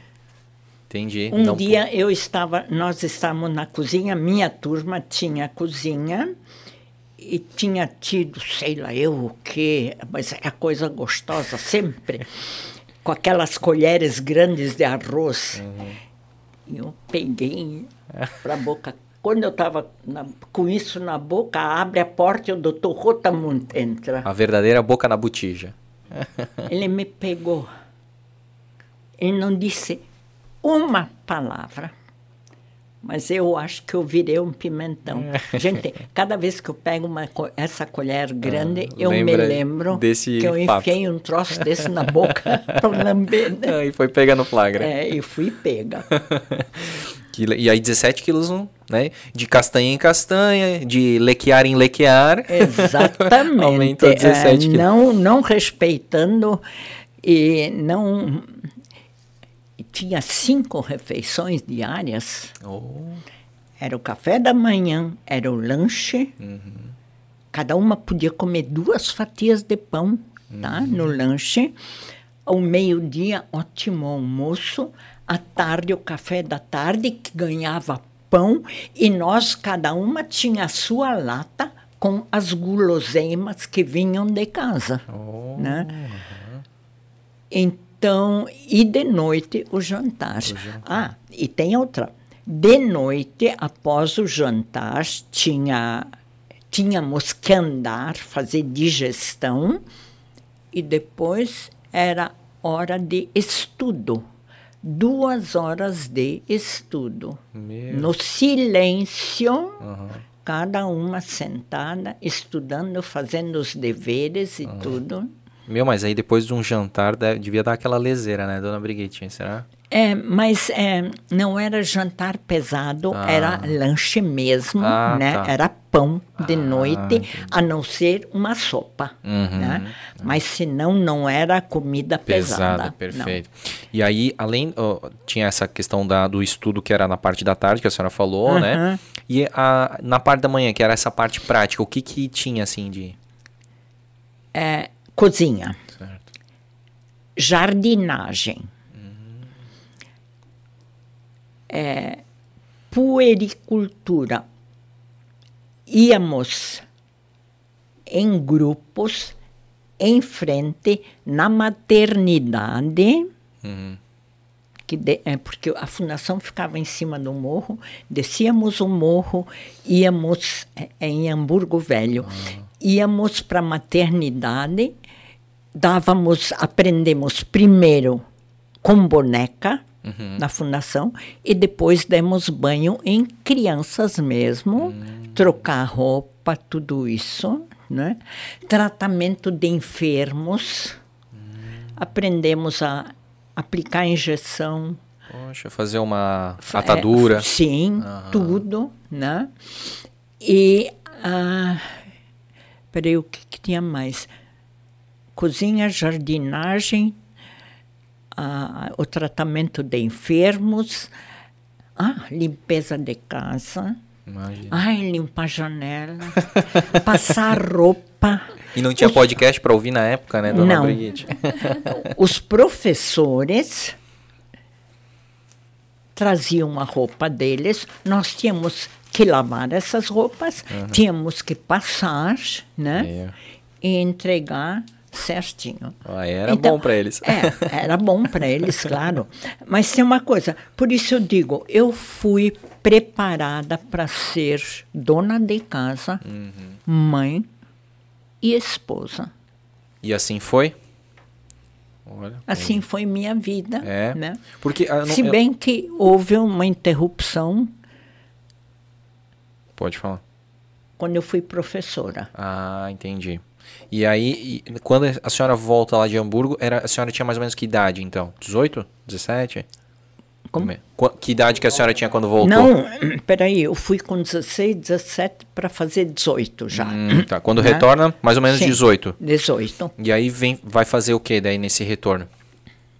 Mamãe dispensou empregada, só tinha lavadeira. Agora as filhas vão cuidar da casa. Vai botar em prática tudo que aprendeu no curso. Aham. Tudo, aham. tudo. Entendi. E minha irmã Uli, que adorava e hoje ainda gosta de cozinha, né? É. Cozinha bem. Cozinha, ela é ótima. A senhora também cozinha bem? Ela não gosta mais, mas É? Ah, legal. Ah, os outros é que tem que avaliar, mas É. eu, eu não sou muito de cozinha. Mas tem aquele não. prato que a senhora diz assim, ó, esse aqui eu manjo, esse aqui é Sim, comigo. Qual é. que é? Qual que é? Tem algum? É. Tem. O, o, o que que tu Carne gosta? assada. Carne assada? Carne assada de panela. Ah, eles que gostam. delícia, meu. Então, quando eu- ele sempre vem almoçar os domingos comigo, eu digo, Marcelo, vai ter carne assada de panela. Oba! É, ele até cancela os compromissos pra Uhum. vir. Ah, entendi. E, mas, é, então, o, o, o serviço em casa foi dividido, Uhum. né? Tu fazes isso, tu fazes aquilo. E o que que uma não gostava, A outra fazia faz. troca com a outra. Legal. Tanto que minha irmã Uli ficava no, na cozinha, porque adorava cozinha, e eu fazia todo outro serviço. Limpeza. Jardim, rastelar jardim, é, subir em árvores, claro, colher goiaba, é, limpar a casa, tirar pó. Mas na limpeza da casa a mamãe ajudava. Sim, porque era uma casa enorme, né? Sim, E- sim. E na época era assoalho de madeira. Você, como- Sim, vocês tudo. faziam aquilo ajoelhado ou já tinha aquela a enceradeira? Tinha Tinha enceradeira. E é, nós tínhamos uma vitrola, eletrola, dizer, vitrola nunca, eletrola já, que era a, a- a segunda depois da vitrola, é, e com rádio, e eu era fã da Rádio Clube sempre, e fã do Vicente Celestino. Eu amava, ainda hoje amo. E tocavam todo dia o ébrio. Porta aberta. Meu Deus, agora a senhora falou do ébrio. E o meu pai canta. Tornei-me "É, um meu ébrio." O meu destino é vagar pelo mundo. É assim a música? Não, É, mais ou menos. Tornei-me um ébrio na bebida, busco esquecer aquela ingrata que eu amava e que me abandonou. É, e porta aberta. Mamãe dizia assim: essa porta ainda não fechou. Porque eu cantava a plenos pulmões, porta aberta. Ainda hoje, quando eu canto, quando toco, que eu escuto, eu me emociono, porque traz muitas lembranças, muitas lembranças de um tempo muito bom. Sim. E aí botar e ouvir a rádio e aí limpando a casa, assim? Sim, limpando a casa. E na época, o radialista era Pereira Júnior. Tá. Pereira Júnior. E a rádio já era clube mesmo ou era PRC4? Rádio, é, é PRC4 Rádio Clube de Blumenau. Entendi. Prim- come- bem no começo era Rádio Cultura. Depois passou para Rádio Clube, Aham. mas a PRC4. Ah, o Nelson é que contava uma, uma boa piada, né? Da PRC4. Porque ele fazia o programa nas casas, né? Chegou numa casa lá no interior e aí a mãe chama uma colona. Ela chama o filho que estava não sei onde, Pierre. Aí o Nelson disse para ele, é para ela assim, interessante, seu filho se chama Pierre, da onde é que a senhora... É, nós só escutar a PRC4. boa, boa. PRC4. e, e aí, e, e essa época também era uma época que o Carlos Braga Miller também. ah, mas o, o Carlos depois? era mais tarde, depois, Ah, tá. né? Uhum. O Calinho era mais tarde, e, mas eh, primeiro foi o Pereira Júnior, depois o, Gés, o Jenner Reinert, o Géser era técnico de som. Ah, depois. Não sei, aí tinha muita gente, mas esses primeiros, esses eram assim o começo, Uhum. né? O Nelson só entrou em 1960 na Rádio Clube. Sim. E essa 62. época era 50, 51? mais ou menos? Não, era nos anos 40 Anos ainda. 40? É, e eu era pequena. Entendi. é. Tá. Porque a Rádio Clube, a PS4 começou nos anos 30 e pouco. Sim. Tanto que o papai contava que foi feito, eh, a rádio não tinha, não tinha nome, então foi feito uns- um- uma votação para que a rádio tivesse nome. E ganhou Rádio Cultura. Então ela começou como Cultura. Uhum. E aí depois houve meio que uma associação, e aí por Sim, isso que virou clube, É, né? Porque é. eles pagavam ali e tal, Sim. Uhum. e aí era Rádio Clube, né? E a PRC4 foi a primeira rádio de Santa Catarina, que é um orgulho Sim, pra gente, né? sim, Pioneirismo no rádio, né? É. Bem, Blumenau foi assim pioneiro em muitas coisas. Na, na época, eh, na comunicação principalmente, Exato. né? Televisão, TV Coligadas. é, TV coligadas. A- o, o Jornal de Santa Catarina, né? Primeira Sim, impressão em offset, sim, né? é. Uhum, bem legal. E aí, então a senhora escutava, porque eu, eu sei que a senhora se casa em 20, em- com 22 anos, é isso? E aí, como é que foi essa, esse namoro? Como é que vocês Ah. se conheceram e com quem foi?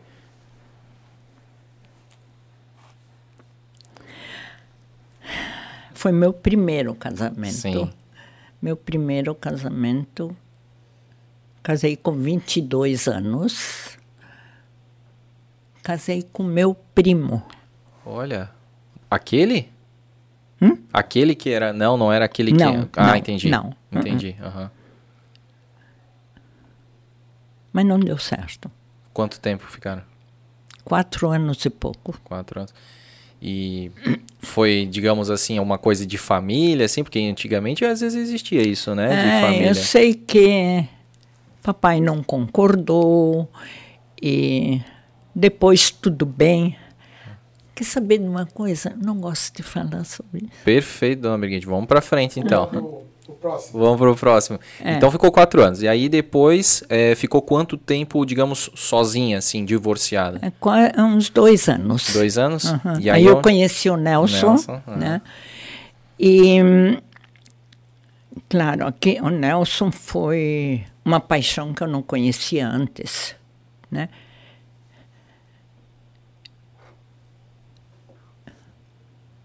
Nos unimos, Conheceu pelo rádio? Pelo, conheci ou- pelo rádio. Ouvindo Pelo- ali as, é, as ouvindo locuções. rádio, é, ouvindo rádio. Lembra que programa que ele apresentava na época?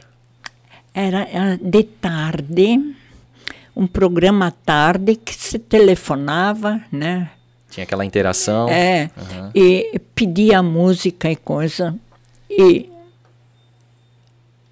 eu telefonava de vez em quando, porque eu na época era professora, Aham. né? Aí entrou a professora no meio. Que daí foi no Barão, né, dona Sim. Brigitte? Aham. Ficou quanto tempo como... Porque daí a professora da senhora tinha se adoecido, né? É, acontece o seguinte, é, eu era casada em a primeira vez, 50, e casei em 56, abril de 56. E em. Peraí. Em 50. ah, Não, a Barão. Aí tem uma história. Quer que eu conte a história da Barão? Toma à vontade aqui. A Barão começou em 1953. A dona Ilse Schmieder começou. Dona Ilse lecionava em 53, lecionava no primeiro ano. A casa era um sobrado que tinha ali na rua na rua não como é onde é hoje Nereu Ramos. Nereu Ramos? Na Nereu Ramos, é, só que a Nereu Ramos não vinha para cá ainda. A Nereu Ramos acabava na sete. Na, das sete para cá não dava para vir. Tinha que dar a volta ou pela Alameda ou pela. Angelo Dias, que era 4 de fevereiro. É, exatamente. Então, tinha aquele casarão onde já funcionava o jardim de infância da comunidade evangélica. E lá começou, então, a Barão em 53, com a dona Ilse, eh, o jardim de infância fun funcionava de tarde e a dona Ilse ocupava o espaço de manhã, acho que foi assim. Uma embaixo, outra em cima, tanto faz. E aí, ahm, em 54, quando já tinha primeiro e segundo ano, aí a dona Ilse lecionava o período da manhã, o primeiro ano, e da tarde, o segundo ano, e o jardim funcionava de tarde, no, se- no- quando ela tinha o segundo ano. Bem, enfim, a dona Ilse ficou doente, ela tinha que fazer um tratamento de três semanas, e ela me chamou porque eu fui aluna dela no alemão. Nós tínhamos aula. Ah, isso eu esqueci de dizer. Quando nós voltamos da Fundação Evangélica, nós entramos em aula de alemão, mas mesmo era três vezes por semana, duas horas toda tarde, né? E precisava, porque a senhora nasceu falando alemão, no caso, É, né? mas ah, gramática, história, literatura, tudo, ah, aquilo tudo junto, né? Então, lembra que a senhora falou, né? Ah, vim pra cá e fiquei só cuidando da casa. Não, ainda tem a ver o Não, estudo. não, é, eu esqueci Que coisa que a senhora não aulas. queria muito, Não, esquece, não. né? Não, mas eu, nós amávamos. E a nossa. Pri- Primeiro, antes de ir para a fundação, nós já tínhamos aula de alemão com o seu Gerhard, Wigan Gerhard. Nossa, Do- Vegan Geller, eu falo assim, né? Geller, Aham. né? Ele dá até o nome de um, de um colégio. Sim, Ah, pô, sim. bacana. A senhora ele teve era- aula com ele? Sim, ele foi professor, né? Que legal. E é, aula de alemão. Eram lindas as aulas de alemão. Nós éramos cinco alunos, né? Duas vezes por semana aula mesmo e sextas-feiras a gente ia lá, ele tocava violino e nós cantávamos. Aí nós aprendemos a cantar essas canções alemães todas. Que quando depois na Alemanha nós estivemos, como é que vocês sabem isso? Ah, isso a gente aprendeu, né? Poxa. Então, é, eu estou um pouco Hum, confusa, né? Super tranquilo. E aí a gente tava falando da, Sim. daquela substituição ali, né? Sim. E aí, então, agora, é, aula de alemão com primeiro com a Ilse Schmida, daí ela me conhecia. Entendi agora. E depois que a Barão começou, o marido dela, que também era, foi professor na Alemanha, ele assumiu os alunos que ela tinha. Embora ele trabalhasse na fábrica de chocolate Saturno, mas as- a partir das 5 horas da tarde até de noite, ele dava aula particular. Ótimo professor. E Aí, em 53, então, Barão começou, 54, a dona Ilse ficou doente, aí ela me telefonou. Brigitte, tu precisas me substituir, eu preciso fazer um tratamento de três semanas. E eu disse, dona Ilse, eu não sou professora. Ah, não, mas tu, és capaz? É a única pessoa em quem eu confio e dou a, a classe. O segundo ano. Eu digo, ah, logo o segundo ano, meu irmão no segundo ano. Ah, E tu vai dar conta. Eu dei conta. uhum. Foram três semanas? Foram três semanas. Ah, poxa. Quando depois, em 1956, a Barão começou com o pré-primário, jardim de infância pré-primário, primeiro ano. A professora que iniciou eh, começou em agosto de 56 e outro emprego que ela tinha, de repente, começou a exigir horário integral e ela não pôde continuar. Aí a dona Ilse me chamou. Leva essa turma até o fim do ano. Nós não podemos encerrar o que foi começado agora. Aí eu entrei em 56, assumi a, a turminha do pré-primário, que já era bem grandinha. A tu- tudo criança de seis anos. E aí eu fiquei cinco anos lá. Poxa. E sempre pra essa Pra- turma, pré-primário. Pré-primário, sempre crianças de cinco anos. E foi aí que o Roberto Colin, em 1959, foi meu aluno. Ah, ah. E, a gran... e aí teve assim, depois ele foi sim. Eu não acompanhei a vida dele, mas a- o que, que é a vida?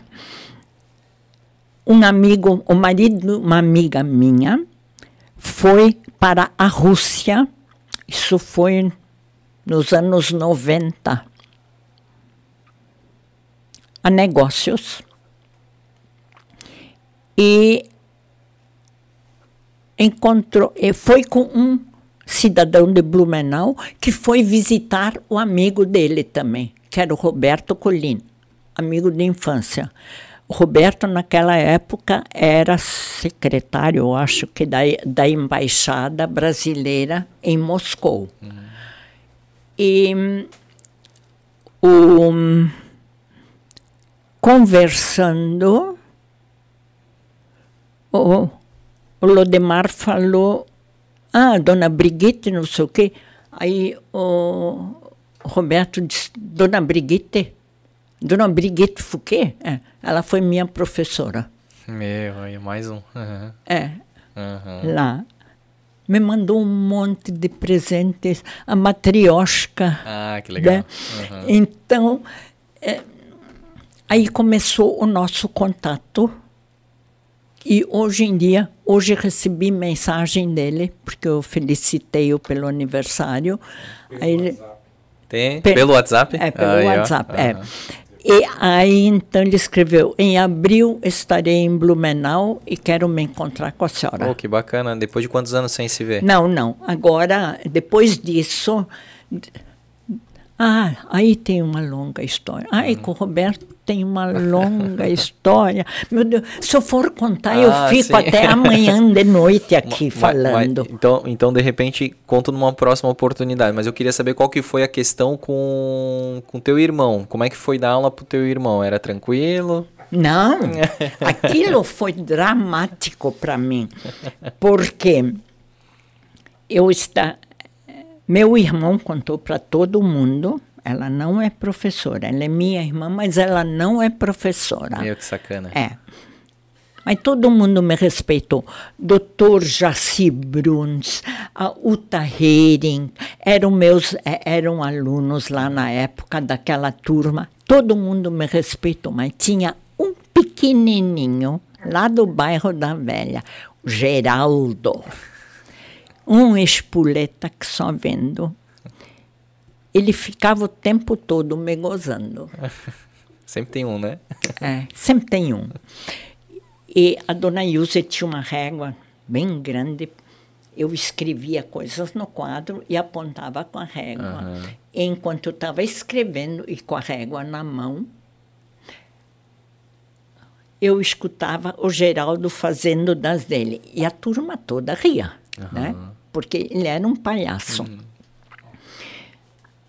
Eu me virei, eu peguei aquela régua, bati em cima da minha escrivaninha e disse: Eu quero silêncio. E no momento que eu bato, a régua quebra. Ai, a régua da dona.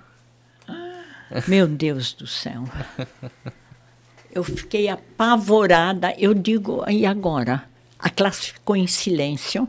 Que bom, né? Por um motivo, É. mas. Agora, A régua, e- resolver a E régua. todos os dias, após as aulas, eu ia lá na dona Ilse, Hum. me deixar instruir para o dia seguinte e contava para ela o decorrer do dia. Eu cheguei lá, eu chorei tanto, tanto. Diz ela, Brigitte, aguarda amanhã. Vamos ver o que que dá. E diz ela, e quanto à régua, não te preocupa, porque ela estava rachada. que coisa boa. Eu ai, Ficou graças, aliviada. a, é, graças a Deus. Porque eu também não bati com tanta Sim. força, né? Mas foi eu bater, bom, bastou. Quando eu cheguei em casa, eu naquela época morava com minha mãe, eu já tinha separado. Aí eu disse, aí a mamãe disse para mim, o Pupo chegou em casa, o apelido do meu irmão era Pupo. O Pupo chegou em casa e disse, mãe, a Tito sabe ficar braba. Meu irmão começou a me respeitar a partir daquele dia. Olha. Aí eu digo, bendita régua quebrada. Foi necessária. É. E deu certo, Deu né? certo. é. Interessante. E aí, então foi né, esse período de cinco anos dando aula no Barão. Sim. Aí eu lecionei na Barão cinco anos, é, ensinei muita. Naquela época, as crianças vinham, a maioria não sabia nem segurar a caneta, é, é, a- o lápis. Né? Sim. Então era muito gratificante ver aquelas crianças despertarem Uhum. para o conhecimento. É verdade. Isso, isso ah, foram cinco anos maravilhosos. Quantas crianças passaram, vida. né, pelas mãos da senhora? É, né? quase 400. Olha só que Uhum. importância, né? Legal. E sabe o que, que é gostoso hoje, né, Marcelo? Eu, de vez em quando, vou com meu filho lá no São Peter para o almoço. É, e aí sempre tem minha ex-professora Ah, vem me cumprimentar. Poxa, É, que legal, né? é, esse e- reconhecimento, esse é, carinho, né? é, e, e assim, muito carinho, sabe? Que legal. E eu, e eu, e eu eu, eu entendo isso porque quando eu vejo alguma ex-professora minha, é a mesma coisa, assim, nossa, eu tenho uma gratidão, um carinho, assim, eu lembro daquela época, Sim. assim, tudo que, né, que- aquela paciência de ensinar, aquelas brincadeiras que fazia, né, que tinha as horas legais, Uhum. assim, inclusive dos esporros também, né, que faz parte, né, eu também era meio serelepe, não era Uhum. um Geraldo, eu acho, assim, mas aprontava das minhas. Muito legal. E aí foi nessa época então que a senhora conhece então o Nelson Rosenbrock, já Sim. acompanhava ele pelos programas ali de rádio, né? É. Ele se dizia que era o homem mais bonito de Blumenau. é? Sim, sim. E quando eu vi a primeira vez, é, aí eu me assustei com a feiura dele. É isso aí que é o homem mais bonito de Blumenau. É. E, Imagina o mais feio. é, imagina mais feio. Mas é, Mas pelas fotos eu vi é assim que ele tinha olhos verdes, Sim. é isso? acontece o seguinte, quando eu conheci o Nelson, ele era magro, todo chupado, feio, relaxado. Mas eu dei jeito nele. Ele realmente ficou um homem muito bonito. Aquele curso lá, né, de Novo É. Hamburgo lá, fez, soube cozinhar e Sim, tratou sim, bem ele. Tratei ele bem. E se falou há pouco, 46 anos. Nós, vivemos, eh, nós tivemos um casamento de 44, anos 44. quando ele faleceu. é. Perfeito, aham.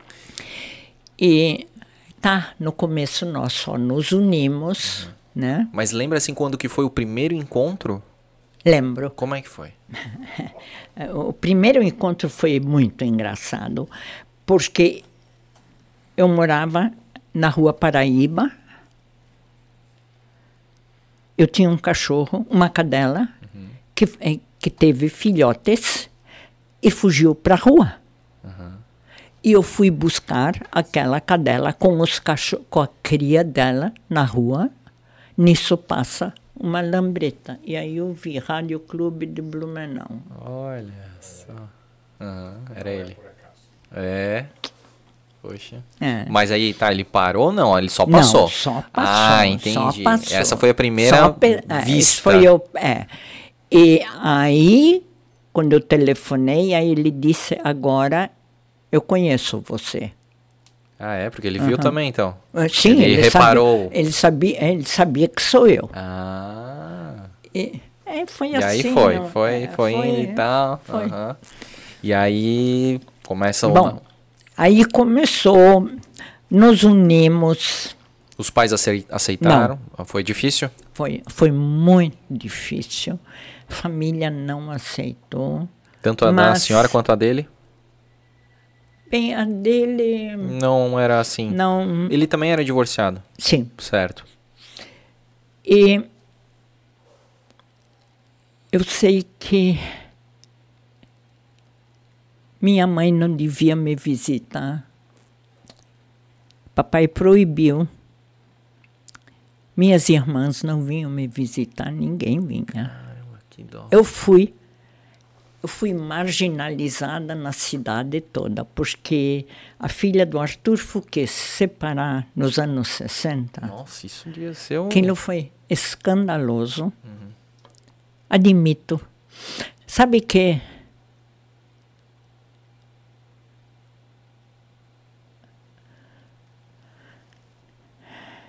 foi um período muito difícil.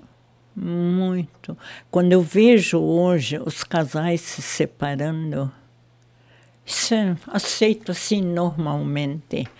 Naquela época, casou uma vez, fica junto pro resto da vida, porque senão, né? É, vai ficar É, falado. seja infeliz, Uhum. Isso é horrível, né? mas é. Não. Hoje em dia as pessoas têm a liberdade. Não dá certo, porque tem uma coisa, você gosta de uma pessoa com uma idade, mas a convivência te mostra que uma é vida não quero isso. Exatamente. A convivência, ela É. mostra muito, né, do que realmente é, né? E, e a gente também evolui. Eu também. É. Hoje, né, fiquei 11 anos com uma pessoa, hoje sou divorciado, né? E aí conheci a Joyce, a gente tá quatro anos juntos. E E a gente vai evoluindo de uma forma que às vezes a, a pessoa do teu lado não, também não te acompanha. Não. É outra coisa, é outra vibe. E aí quando tu vai ver, eu, eu gostei uma vez que alguém, algum filósofo falou o seguinte: às vezes tu precisa se afastar só um pouquinho em, em caminhos opostos. Só que aí a vida vai fazendo isso aqui, ó. E vai ficando cada vez mais distante. O abismo cada vez maior. Exatamente. E, e aí, no fim, tu te perguntas o que, que eu quero da minha vida. Isso. Exatamente. Exatamente. Eu tenho uma vida pela frente, tenho uma vida só. É isso aí. Eu quero viver, eu quero saber o que é ser feliz. Se bem que a felicidade depende muito de mim. Exato, mas. Eu não espero do outro. Exato, mas está na atitude. É, né? exatamente. Até em, em não querer mais aquilo, é, É. uma atitude, é uma decisão da pessoa, né? sim. E foi o que a senhora fez, né? E aí foi, e aí foi nesses quatro anos, a senhora falou que ficou, Sim, né? E aham. aí, nesses quatro anos, a senhora também ficou assim, marginalizada, como a senhora falou, assim Sim. e tal. Aham. Entendi. E, e só, assim, não, não quero tocar muito no assunto, Não, assim. nos primeiros quatro anos, depois houve aceitação com meu primeiro casamento, tudo certo, É. né? Tudo certo. E, inclusive, meus sogros do primeiro casamento, que eram meus tios, eram muito queridos, era gente muito boa. Eles gostavam demais de mim. Mas não adianta se eu não me dou. Uhum.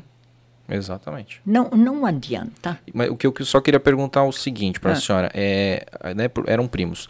A- a- a- as pessoas em, volta sabiam, a sociedade sabia? Sim. Ah, é? Todo mundo sabia que nós somos primos. E, e isso teve algum tipo de não, preconceito? Não, aqui, não, não, olha só. Não, Era porque tinha outras pessoas aqui em Blumenau que também casaram primos, sim, sim. né? Uhum. É de famílias bem tradicionais. Sim, É. sim.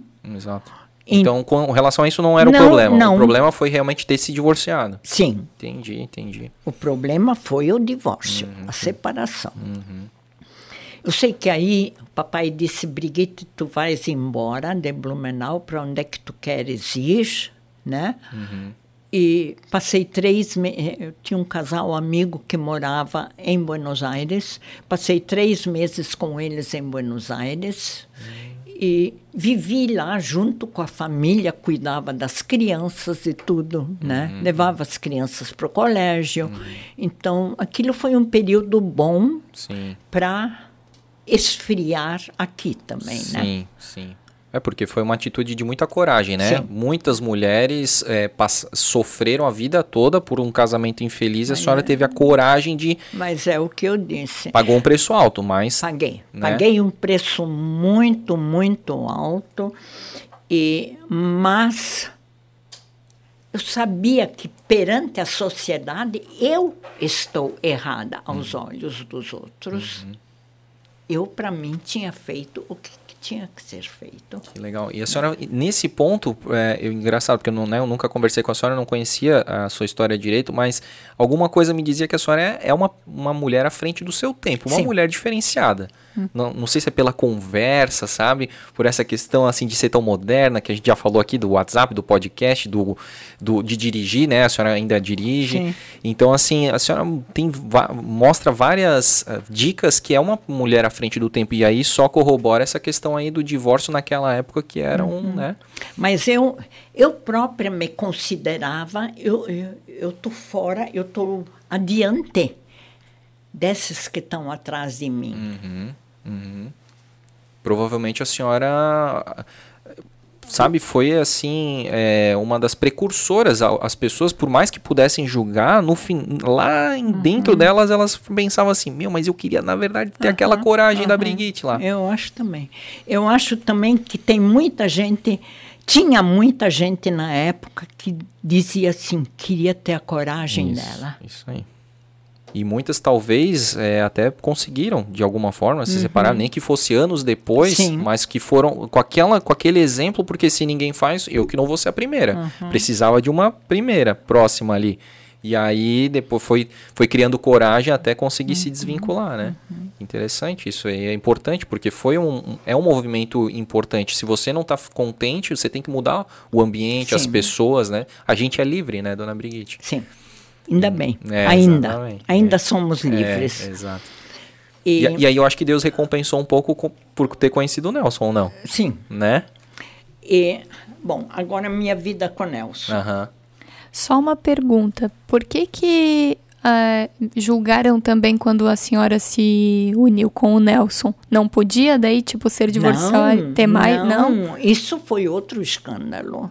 Isso foi outro escândalo. Entendi. Eu fui rejeitada na família, né? E me bateram a porta. Aqui tu não entras, esquece. Mas tudo bem, tudo bem. Sabe, eu tentava me colocar, talvez na época não, mas mais tarde eu não guardei mágoas dessas pessoas, porque eu me botava na situação delas, na educação que eles receberam, né? E os. eh, como é que eu vou dizer? Ah, a vida delas era. Era não podia sair daqui, né? Era tudo certinho. Aquele quadradinho, né? Aque- é, é aquele quadradinho e eu pulei por cima de tudo, né? Poxa, que. É a coragem, é coragem mesmo. É, não, eu tive tempo, né? coragem, eu tive coragem, hoje em dia eu vejo. E depois o segundo passo da minha coragem foi quando o Nelson agora era separado, a família dele morava em Rio Negrinho, ex-mulher com quatro filhos. Quando ela soube que o Nelson tem outra companheira, ela mandou primeiro. Nós estamos um mês juntos, o Nelson e eu. Ela mandou o filho de oito anos surdo-mudo. Esse me atrapalha, tua pode cuidar dele. Bah, Isso veio no bilhete. Nossa senhora. E eu mostrei que eu cuidei dele. Poxa, que massa. Cuidei dele durante 20 anos. Ele saiu da minha casa com 28 anos para casar. Que legal, dona Brigitte. Poxa. Levei ele para. Ele estudava aqui no Luiz Delfino, num curso de surdo-mudo, não aprendia bolufas.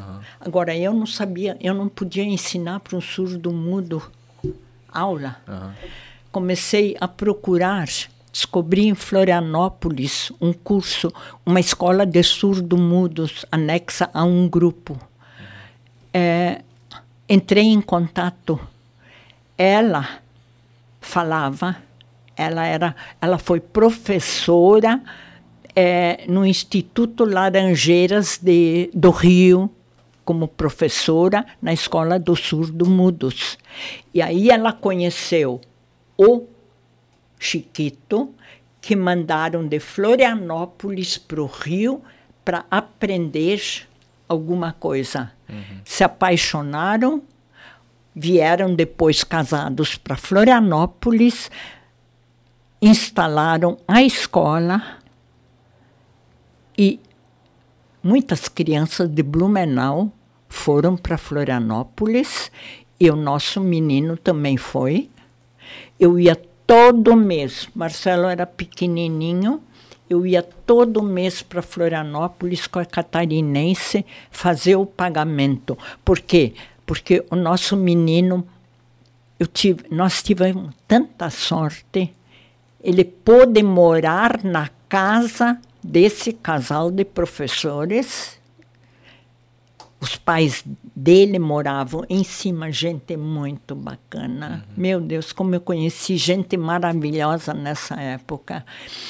E o Reinaldo ia com eles para a escola E uma vez por mês, então, que eu ia para lá, eu ia da rodoviária direta para a escola, sentava com o Marcelo na classe, assistia o final da classe e das aulas e ia depois com eles para casa, onde a mãe dele já tinha o almoço pronto, preparado, me esperando. Então, sabe, isso foram quase três anos. Assim. uhum. Foi um longo tempo, mas o rapaz aprendeu. Só que uma coisa, ele se negou a aprender a linguagem das libras, tanto que eu não não aprendi também. Sim. Entendi. Porque o pai dele prometeu para ele que quando ele fosse maior, ele seria operado e ia escutar, mas ele não tinha chance. É que ele, mas ele não nasceu surdo mudo. Ele caiu da cadeirinha alta, Certo. cadeirinha virou para trás e ele bateu e teve lesão no nervo e não só no- nos nervos do ouvido, também do olho. De um olho ele era quase cego. Entendi. Uhum. E ele teve, ele teve, depois ele teve algum contato com a mãe ou ele preferiu não, nunca ter? ninguém, Não, ele ficou comigo direto. Nunca- ficou ele- comigo. E as outras crianças vieram também aos poucos. Ah, A menor tinha seis anos, a outra tinha onze, a outra tinha doze. Uhum. Mas vieram só passar o Natal conosco. aham. E foram ficando? Nós procu- porque elas vinham, não vieram da casa da mãe, vieram do colégio onde a mãe jogou as crianças. O Nelson só mantinha contato com, o- com as freiras do colégio. E elas não queriam ir de volta para o colégio. Aí eu tentei internato aqui perto. Fomos para Itajaí. Uma, uma freira me deu uma lição de moral lá. Meu Deus. Da Divina Providência em Itajaí. Num dia tórrido de quente, nós de Lambreta para Itajaí. E aí a, a irmã, nós dissemos que. Eu, não, eu tenho três filhas que eu quero botar no internato e coisa e coisa. E a, a irmã ficou escutando. E depois ela disse: só que nós não temos internato. Aqui é só externato. Ah, tá, então não. Aí ela veio conosco para fora caminhando, ela me abraçou, ela me puxou, ela disse assim: Mãe, tu não achas que três filhas precisam muito mais da mãe do que de um internato de freiras? Puxa, isso mexeu comigo. E ela não sabia que Não, é, não sabia. Não, eu, eu disse, eu tenho minhas. três filhas, Aham, né? aham. Como se fossem minhas. Entendi. E aí, na volta, Nelson e eu paramos debaixo de uma árvore frondosa, roubamos goiaba, sentamos lá e ficamos conversando. Aí eu disse, Nelson, vou te fazer uma sugestão. Eu vou oferecer, porque elas estavam esperando em casa um resultado, principalmente as maiores. Vou te fazer uma sugestão eu vou educar, eu vou criar as tuas filhas. Aí disse, ai, mas Brigitte, tu queres assumir isso? Digo, eu acho que sim, eu vou tentar. E quando chegamos em casa, aí eu disse, olha, Itajaí, nada feito, mas eu tenho uma outra proposta. Vocês querem ficar comigo e com teu pai? Ah, mais velha me abraçou logo, quero, quero, quero. A segunda mais receosa. E a menorzinha já já estava praticamente decidida que ela ficaria comigo. E deu certo. Poxa. Então, no final, os quatro filhos foram criados pela senhora, os quatro do primeiro casamento. E o Marcelo é o único da. O Marcelo é meu único isso, filho. é. isso, aham, É o mais novo. Aham. Marcelo nasceu. É, O Marcelo nasceu, a menor tinha seis anos. Marcelo nasceu em 23 de agosto e a menor fez, em 10 de agosto, ela fez seis anos. entendi. E como é que elas estão hoje? Não? Então, tranquilo. E, e aí, no caso, vamos falar um pouquinho do casamento do, do- com o Nelson, né? Porque daí a senhora já comentou aqui das lambretas, né? e aí a gente, eu vi algumas fotos lá no grupo do Facebook do Antigamente Blumenau, que era a lambreta, ia pra baixo, pra cima, que nem a senhora falou, até Itajaí, né? Ia, ele adorava a lambreta, né? Era, era a época de, de Era, lambreta, né? era a época da lambreta. Foi a época também ali, dessa época, que ah, eu vi também uns vídeos do Willy Zivert que tinha gincana de lambreta na, na Alameda. Sim, aham, Meu, é. Se bem que disso o Nelson nunca participou. Aham. E, mas nós tínhamos. é, é, o- é, nós fazíamos tudo de lambreta. É. Morávamos na Pastor Oswaldo Hess, numa transversal, rua Caçador, final do beco. E, hum, meu Deus, se eu lembro, eu vim, quando eu não vinha de Lambreta para frente, eu vinha fazer compras aqui no Kikpus, na esquina da Alameda. Eu vinha com o Marcelo, pequenininho, é, não tinha carrinho, porque o dinheiro era custo. Pô, a casa cheia de filhos, né? Eu caminhava bastante. É. Na época, a mulher usava salto alto, com salto sete, caminhando igual a- em cima de dois palitos. Se eu vejo essa loucura hoje, como a moda hoje é simpática. Aham, é, é, democrática, né? É, exatamente. Verdade. E, e, e o, não sei se é- eles são contemporâneos, o Félix Tais também falou que tinha, usava muito lambreta, assim. Sim, né? sim. aham. Era uma época muito. Não, todo mundo tinha lambreta. Ah, o- o- o- os, assim, o- os, ou os rebeldes, ou os jovens, né? Eram quase que uma marca, assim, É. Sim. né? De Uhum. prestígio, né? Quem tinha lambreta, meu Deus do céu. Eu até vi, a gente viu no sábado aquele filme famoso aqui, que foi gravado em 1965, Férias no Sul. E, né, que deu uma polêmica em Aham. Blumenau e tudo mais. E aí tem uma cena que eles estão vindo de lambreta pra praia, daí eles ficam uma tarde toda Sim. lá no mar, em Balneário Camboriú e tal, assim.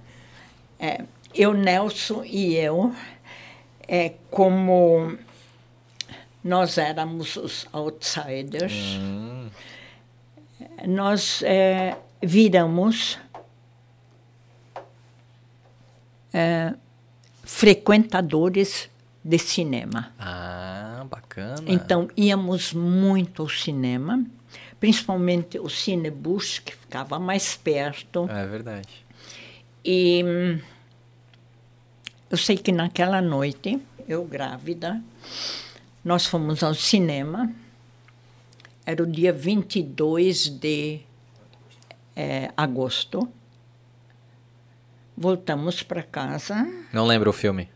Não, era Ah. um filme de terror. Uh, não. que eu não gostava muito, a gente não sabia o que, que era, não tinha visto o trailer, né? E no fim era um filme de terror. e voltamos para casa e eu não saía do banheiro. Aí diz o Nelson, o que está acontecendo? Eu digo, ah, pois já não sei, né? Tá pingando, né? Aí ele disse, já para a maternidade, queria chamar um carro de praça, ainda se dizia carro de praça Que era tipo na um táxi? época. É. Aí, mas tinha aqui na vizinha. Eu disse, tu não vai, era 11 horas passadas, eu digo, tu não vai acordar uma vila de jeito nenhum. Nós Acabamos de vir do cinema de Lambreta, vamos de Lambreta. eu fui de Meu Lambreta para maternidade. céu, corajosa. Meu Deus do céu. Acabou se estourado e foi de lambreta. E, e a maternidade foi a Elspeth Johan? Köhler. Ah. Elspeth Köhler já. Ele nasceu em 63. Elspeth Köhler foi inaugurado em 51. Entendi, bacana, Uhum. legal. Meu, e um dia antes ali, a- uma noite antes ali, assistindo cinema, tranquilo, Sim, até aham. as últimas mesmo, né? Legal. E uma outra coisa também que tinha do Nelson, essa época ele já apresentava o picape ou isso foi muito mais pra frente ali, o picape da frigideira? Não, ele tinha o picape. Já era nessa Sim, época? eu inclusive ajudava ele, porque ele recebia muitas cartas com receitas. Então, ele vinha de noite com o gravador para casa e eu escolhia, ele me trazia as cartas, eu escolhia as melhores receitas, né? E eu lia as receitas que ele intercalava, então, no programa dele, na apresentação no programa. Tá. É, quando eu vi que ela está contigo, Aham. eu me lembrei. Oh, que bacana, Uhum. que legal. A, gen- é, a- a gente é o a Brigitte e o Nelson da nova geração. Eu acho que sim. que legal, que, sim, bacana. é. Gostei desse, dessa, desse carinho. E para quem não, não sabe do que a gente está falando desse programa, né, o Super Pickup da, da frigideira, explica pra gente qual era o formato, dona Brigitte. Bem, ele tinha aquela frigideira dele, com a colher de pau. Plim, plim, plim, Nelson Rosenbrock falando, coração balançando, picape de frigideira no ar, né? E todo mundo corria quando escutava o blim, blim, blim, corriam para... Tanto que hoje em dia eu encontro muitas vezes, ai, a senhora é a esposa do seu Nelson. Meu senhor, eu era guri pequeno, eu ficava com minha avó e ela não desgrudava do rádio, era o picape da frigideira o tempo todo. Legal. então, sabe, é, eu fico feliz em ver que ele é lembrado. Muita gente não se lembra Nelson Rosenbrock, mas quando eu digo fri- da frigideira, Aí liga o nome à pessoa. aí sim, aí lembram. E aí, a senhora falou ali que recebia cartas de receita. Ele fazia uma receita? O que que eram essas receitas? Não, não. Era só para É passar? É, é só só para passar. Pra- é, uhum, porque pros ouvintes. O, o, o picape da frigideira não deixava de ser um programa exclusivo para mulher. Hum. Se bem que os maridos adoravam escutar também. Aham. Mas ele trazia notícias, ele telefonava em todos os hospitais, maternidades, ele fazia o campeonato De eh, nascimento. De nascimento. Ah, tantos nascimentos no Uhum, hospital, Santa Isabel, tantos nascimentos. Aham, meu, isso É, é. então, é, ele. O que, que mais? Mas esse, esse campeonato do Era o- nascimento era, muito o- famoso, é, popular, né? e Mas tinha, não- ah, pode falar. tinha muitos patrocinadores. Prosdóximo, Prosdóximo, é, Univer, é, aquela que é, sim. compa- ah, companhia, É. da Companhia E Janssen tinha uma que era uma história. lever, né? Não sei o que lá, e Não, lever. não, não, não, essa não. ah, ah, não, eu acho Pi- que... esse- pilhas. Não tinha pilhas? É. É, é Casa do Americano, é, Mas a Jensen era. Prosdóximo, Hermes Macedo, é, Willy Sievert, Uhum. tem de tudo. Né? Então, é, As cotas sempre estavam cheias. Coisa boa. sempre, sempre. Na fila esperando aí. Meu que delícia isso. Ah, é, fiel era o Oswaldo Schwab, da Relojoaria Schwab, e o Maile lá da Universal, Relojoaria Universal. Esses eram dois Que eram fiéis. anunciantes fiéis, mas o Nelson, o Nelson não fazia dois do mesmo ramo Uhum. no mesmo programa. Então, como ele tinha aos domingos, o domingo é nosso, Hum. então um deles era Oswaldo Schwab, estava no domingo, e o Miley da Relojoaria Universal estava durante a semana. Aham. E aí depois alternava. Não. Ah, ficava não, assim. Ficava assim. Ah, entendi. O contrato Aham, era esse, né? Perfeito. Aham. E, E, e era no Super Pickup é, ou no Domingo é Nosso que tinha aqui, os, pro- os produtos ali, os patrocinadores davam produtos, sorteios e Ah, isso, é, isto, na casa, né?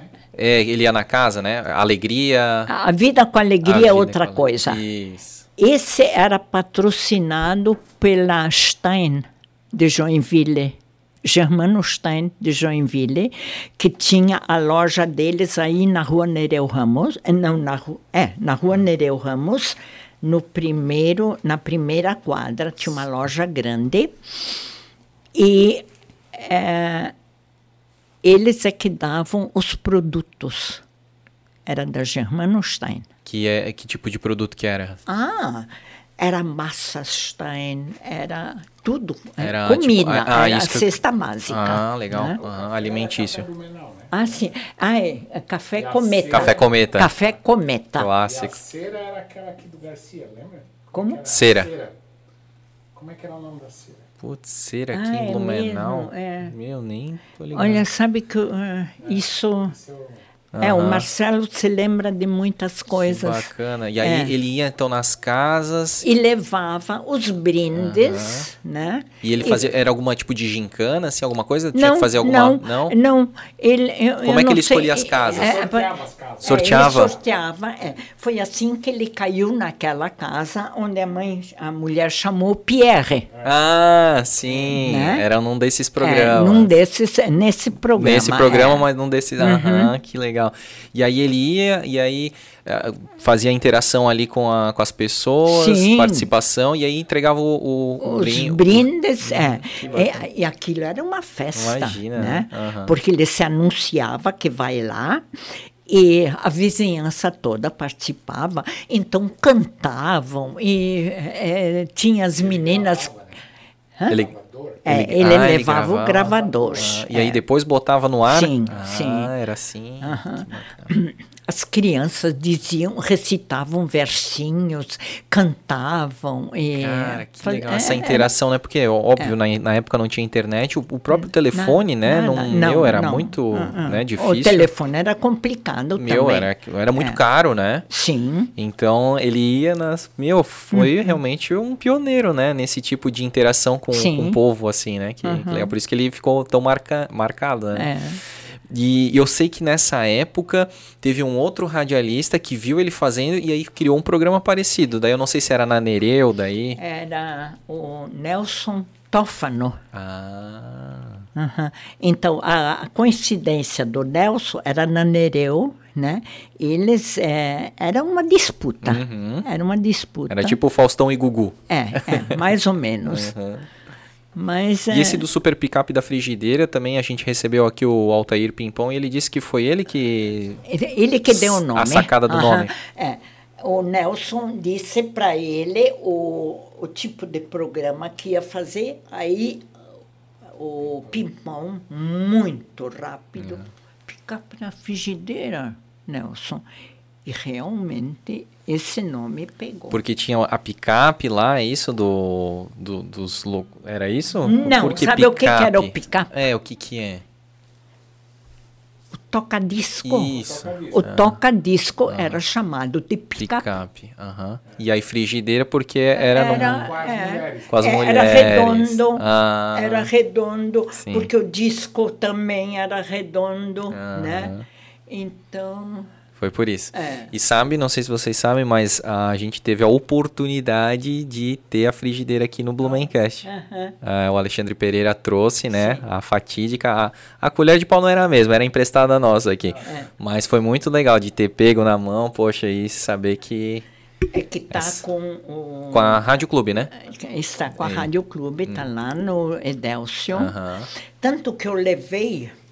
O microfone, dona. Só sempre o microfone. Mas se quiser, pode puxar para dar uma encostadinha se quiser, assim, pra. Não, ficar- mas eu estou bem. Tá bom. É, eu, o, o Edélcio, ele ainda quer fazer um pequeno museu. Ele sempre diz que quer fazer.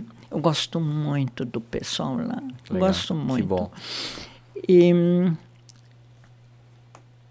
eu levei, eu ganhei, o primeiro presente que eu ganhei do Nelson, nós ainda não estávamos juntos, um rádio portátil, a pilha, desse tamanho.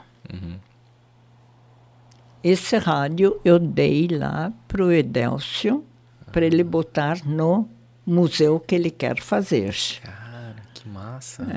Meu Deus, então vamos torcer para que esse museu É, venha logo, eu né? acho que teria que sair. Meu né? Deus. E eu, assim, Blumenau tá vindo com tantas novidades, né? E, meu, imagina um museu de, sei lá, de imagem e som, ou uma- um museu do rádio, É, né? Pô, tem museu tanta do rádio, Pô, né? aí seria perfeito, É. né? É porque é, Blumenau já comportaria um museu do rádio. É. Porque a primeira rádio aqui, Exatamente. né?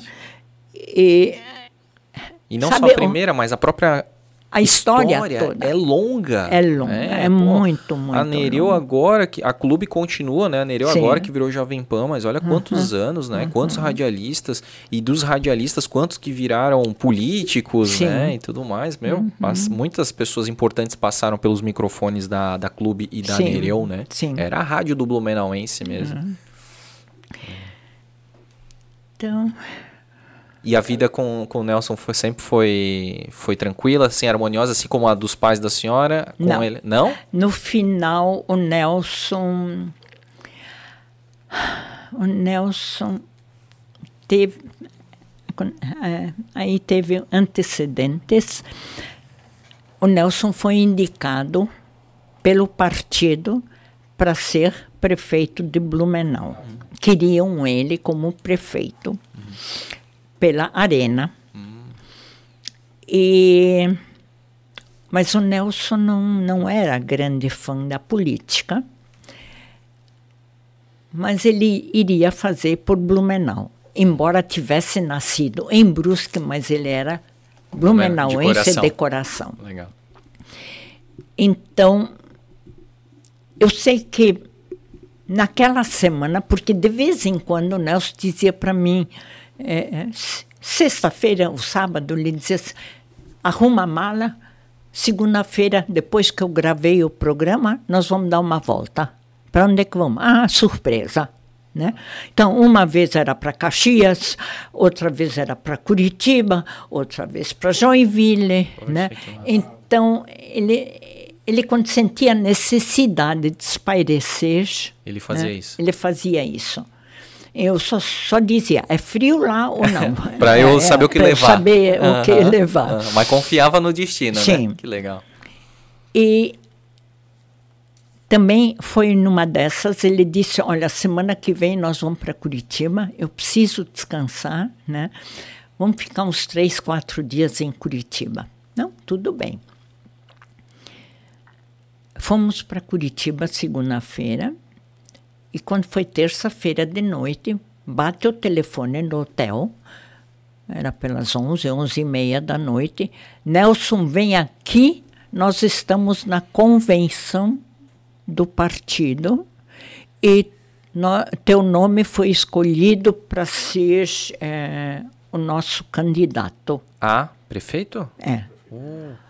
Aí o Nelson disse, meu Deus, eu estou aqui em Curitiba, é, mas volta, volta logo, né? Então no dia seguinte interrompemos nosso passeio e voltamos para Blumenau. Ele chegou aqui em Blumenau. Isso foi a grande mágoa dele. Embora não quisesse ser prefeito, mas do jeito como descartaram ele, um político influente, eu não vou citar o nome, disse: não, esse aí não, esse não. Ah, mas escuta, é um nome conhecido, Popular. popular. Não, esse não.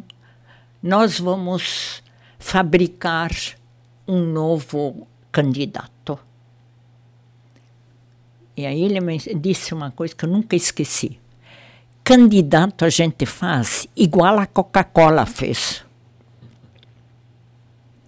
A gente põe um rótulo e faz propaganda. O, esse cacique aí falou. É. Nossa, meu. Olha só. E aí. E aí enfia a foram- goela abaixo do povo daí. É, e aí foram três três candidatos Certo. que disputaram pela arena. Tipo uma prévia, assim, né? É. Pra ver quem que ia ser o. Sim. Não, mas os três, eu não sei como é que os- esses três eram candidatos. Ah, é, não, já era valendo. Era um candidato. Já era valendo. Já- Três já- do Arena. Aham, E aí três- tinha MDB também. Sim, Pô, PMDB era o Renato Viana. sim. MDB. MDB. MDB. Pô, daí é só- nós, só é- ali já dividia voto, né? Em vez Sim. de escolher um pra f- concentrar. Aham. Tá. E aí o, o Nelson, e eu- o Nelson gostava de ir a baile. Ele promovia bailes também, né? Ele trazia conjuntos e coisa. Mas quando ele não tinha promoção de baile, nós íamos num clube qualquer onde tinha baile. E não, não dançávamos. Não bebia. Não É, bebia. não bebia, não dançava, mas comia patenbraten, que era o assado de pato. E nós, e, e isso, essa turma do- dos caceiteiros sabem fazer. Entendi. É o melhor lugar pra comer. Melhor lugar para comer. Isso é realmente nesses clubes. De, era, eu não sei hoje Como é em que tá dia. hoje? É. Mas é uma boa dica. Legal. É. Então, nós chegamos, eu não me lembro o, o clube qual era. Certo. Eu não me lembro. Eu sei que a gente chegava cedo, chegamos cedo lá, aí a cozinheira já veio. Seu Nelson, o paten praten do senhor já está pronto. Oh, meu Deus.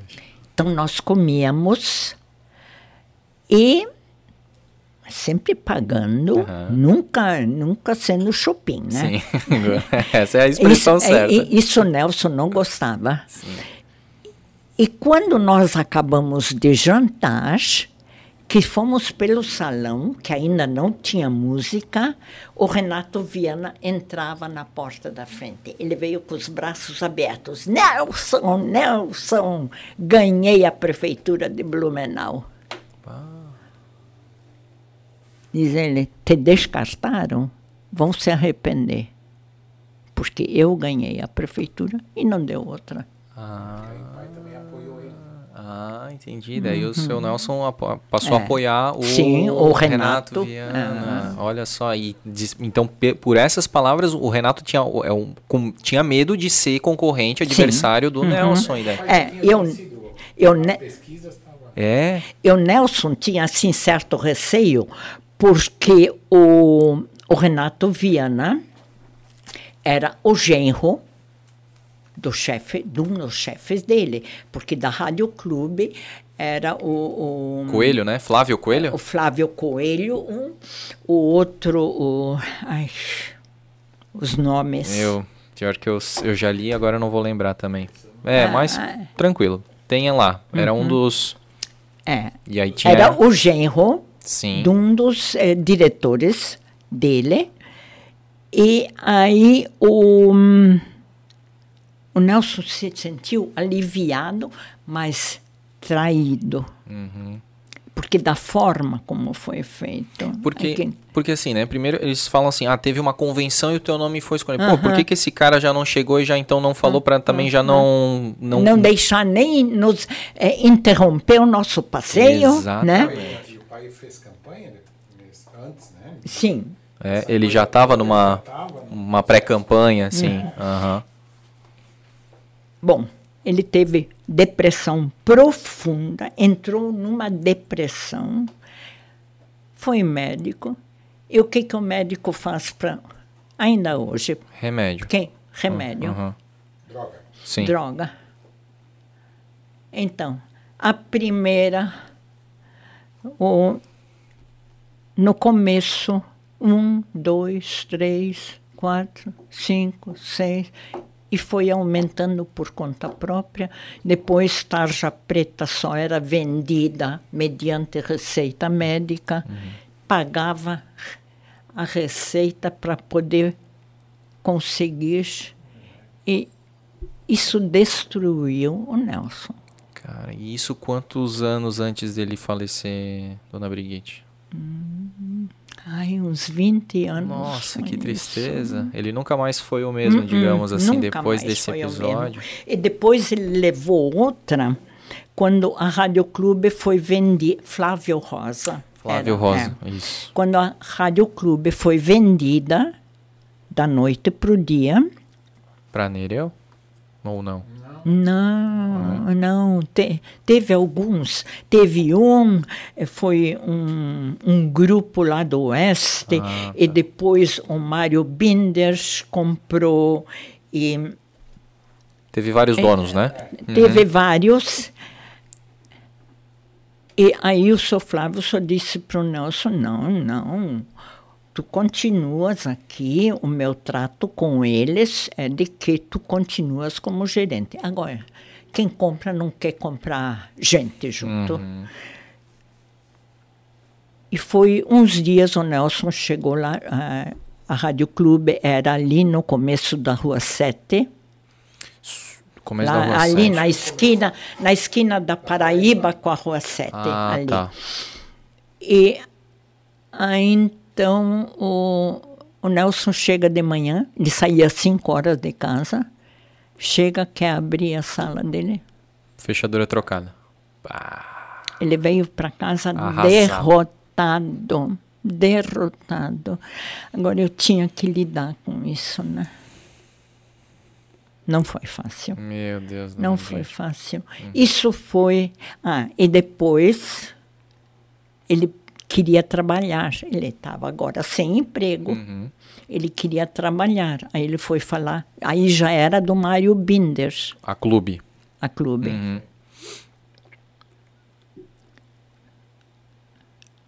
Mário também foi insensível com Nelson. Está muito velho. Fica aposentado, vai. Sim. E a gente sabe quando um homem se sente sem utilidade. O meu pai, né, que era... É um Super- cara ativo. é, Exatamente. é. Dizia pra ele trabalhar duas da manhã. Ele trabalhava. Ele tava. Sim. Bom, Um dia, aí ele andava por aí a esmo. comprando remédio, Aham. etc. E ali então, um, um dia ele encontrou, eu não sei mais quem, mas um rapaz que trabalhou com ele na Rádio Clube, eu acho que era técnico de som. Ah, seu Nelson, o que, que o senhor está fazendo? Nada. Estou muito velho, ninguém mais me quer. Aí o dito cujo disse para o Nelson, vai lá no Idélcio. Vai falar com o Idélcio. Foi.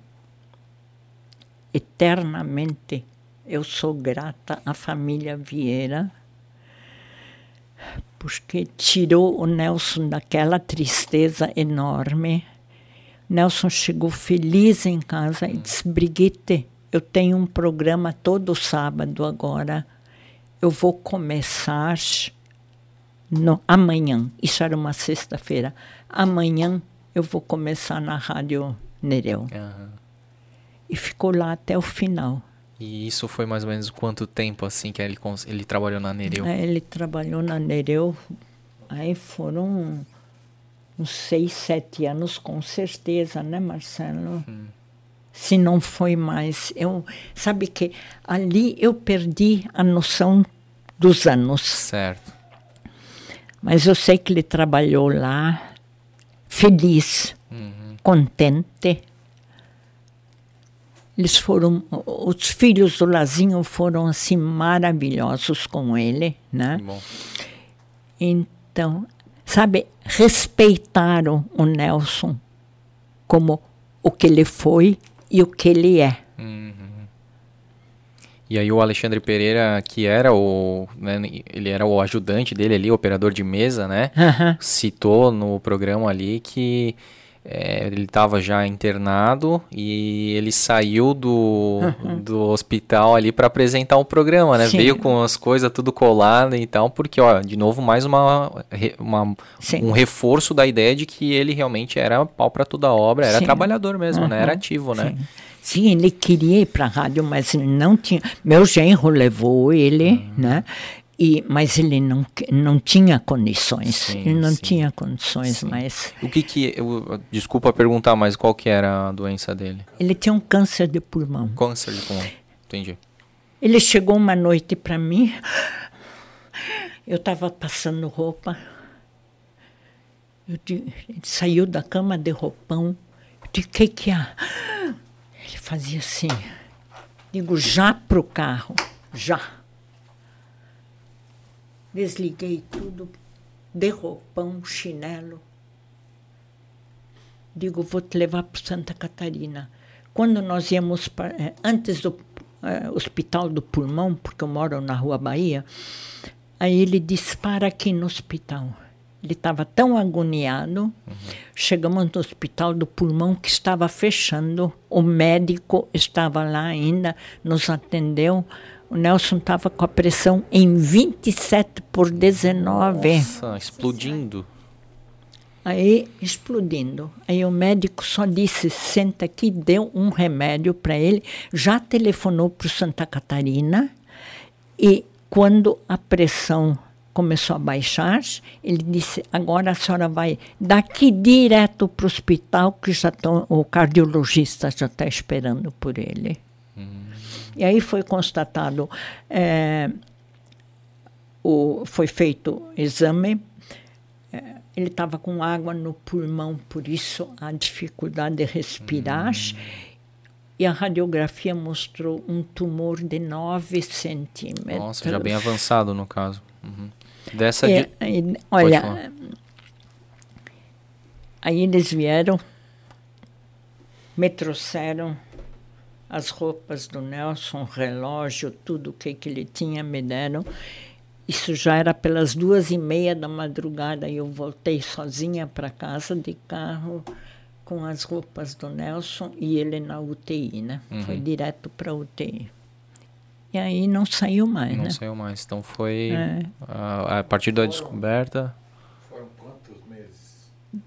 Ele ficou, in- ele morreu exatamente no centésimo dia. Entendi. Basicamente três meses assim. Três meses, é. Tentando tratar, né? Sim. Sim, sim. É, Aí aí, voltava. é, ele queria, ele queria, ele me pedia sempre, eu quero ir para casa. Eu digo, Nelson, o que, que eu vou fazer contigo em casa? Aqui tem todo, todos os recursos, Hum, certeza. né? Os primeiros socorros estão tão atrás da tua cabeça. Uhum, Então, E me diz uma coisa, ele foi fumante? Foi fumante, mas quando adoeceu, fazia 16 anos que não fumava. Hum, perfeito. Mas o mal estava feito. Sim, né? perfeito. Fumou por bastante tempo. Ah, sim, sim, é uma junção de fatores, né, Sim, que, sim. que acometeu, né? Sim, os remédios também contribuíram. Com certeza, com certeza. E, e nesse fim, assim, de vida, ele... O que que ele falava, assim? Ele... ele Pouquíssimo, pouquíssima coisa. muito pouco. E interessante, ele faleceu no dia 6 de novembro de 2005, né? Cinco, eu é, vi, eu vi. 2005. Aham. E no dia 2 de novembro de 2005, o Edélcio foi no hospital e levou a condecoração de comendador do rádio que ele recebeu na, na última festa do rádio, eu acho que foi em Criciúma, e aí o Nelson foi homenageado e recebeu a comenda. Que bacana, conseguiu ainda receber essa homenagem. Sim, o, eu lembro que o Edélcio botou aquela medalha aquele, Aham. no peito do Nelson e disse, agora tu és comendador. Poxa, que importante. Três dias antes dele. Três dias antes de falecer. Mas com certeza teve esse reconhecimento, né? É. E aqui eu tenho certeza que ele está recebendo essas homenagens aqui, essa, esse carinho que a gente está falando aqui, com certeza ele está Com recebendo. certeza. Eu tenho certeza que em algum lugar ele está Tá Ele tá recebendo aqui isso e tá a muito gente, feliz. é. tá? E eu, Uhum. eu queria voltar só um pouquinho para saber o seguinte: a senhora era ciumenta? Porque eu imagino Não. que tinha. Não era. Não. E devia ter um tinha certo assédio, Eu né? tinha tanta confiança Aham. no Nelson. Acho que ela, ele era mais Ele era mais ciumento, tá o Marcelo falando que ele era mais ciumento com a senhora, então. É. Ah, Mas eu tinha tanta confiança que na nele. época a radialista era muito É. assediada, né? Mais tranquilo, né? Aham. E ele era o homem mais bonito de Blumenau, Pô, né? não era fácil, né? Não era fácil. aham. É. E eu só dizia, não, também não me adiantava. Eu, eu tinha tanta certeza. Sim. Vocês eram muito porque- sintonizados, sim, né? Sim. Que legal. é. Nós tínhamos, real- olha, nós tínhamos realmente encontrado as duas partes Aham. que estavam destinadas a se encontrarem. Poxa. 44 É, anos. 44 né? anos. Nossa. E, e uma, eu li também, aí eu queria saber se a senhora vai lembrar, e se é verdade que teve um dia só que ele recebeu 30 mil cartas, de tantas cartas que ele recebeu. Olha, vinha tanta carta, vinha tanta, eh, 30 mil talvez não, né? Mas eh, eu sei que vinha carta, carta, carta, eram pilhas e mais pilhas de carta. Quando ele me trazia as cartas para casa selecionar, claro, eu só pegava também, só fazia uma triagem assim para ver o que que estava, né? E dessas ainda eu só escolhia. Muitas ele não foram abertas, né? não, não, não, não, não era Impossível, possível, é. não era possível. Caramba, que loucura, né? Isso era um cara popular. não, né? o, o Nelson, o Nelson foi. A Síria Hã? tá no Guinness, né? Oh, com certeza. Meu, se, ele- se, se isso fosse transferido pra questão de popularidade na internet, ele teria uma página no Instagram com um milhão de seguidores, cara. Sim. Muito massa. E, e, e aí, depois, né, que o seu Nelson falece, e aí como é que fica a vida da senhora daí? Pois é. Justamente, ele 100 dias fora de casa já. Eu já estava acostumada sozinha. Se bem que eu, de manhã, fazia o meu serviço, a filha mais velha morava conosco. É, ela era enfermeira. Ela saía de manhã, eu fazia meu serviço em casa, rápido, ia para o hospital, passava o dia inteirinho com ele no hospital, almoçava lá no hospital e de noite, de noitinha às seis horas, a filha vinha dos, do emprego dela para o hospital ver o pai e nós duas juntas vínhamos para casa e continuávamos cuidando da casa, o que, que tinha que ser feito. Isso foram 100 dias assim. Poxa, bem desgastante, bem cansativo, né? É bem cansativo. Agora, tinha dias que eu chegava no hospital, né? Que eu queria dar um beijo nele, ele se virava, vai-te embora. Por quê? Ah, é. Eu estava tão. Eu deixava. Eu deixava. Ele estava re- Não, revoltado assim, assim, com a situação? revoltado. Ele não, Ele tava ele não queria que a revoltado. senhora visse ele naquela f- forma? Naquela situação? É. É, Ele, ele estava revoltado, sabe, com a vida, o final da vida. Putz. E mas ninguém sabe o seu. Exatamente. Uhum. E aí, né, aconteceu o fatídico dia, então dia 7 de novembro, Seis. 6 de 6 novembro de novembro de 2005, de né? 2005 ele faleceu. E como é que, as, né, depois, assim, de tudo Aí, isso... ah, pois é, eu já tinha o, o meu paralelo à minha casa, que era o Lar Hospitalet. Já fazia esse trabalho? Já, de- já Oh, visitava? Eu, eu estava há muitos anos já no Elspeth Köhler, né? na Sociedade Evangélica, e fui com minha mãe. Minha mãe cedo entrou e era bem ativa. E eu, das três filhas, fui a única que me interessei por isso. E achei lá, assim, como sempre digo, o lar é a sociedade evangélica é a extensão do meu lar. Legal. Então era o paralelo à minha vida. E como eu tinha isso, na época a filha mais velha dele separou Uhum. e eu cuidei das duas crianças dela. Ainda criei os dois filhos dela, né? Então era uma Hã?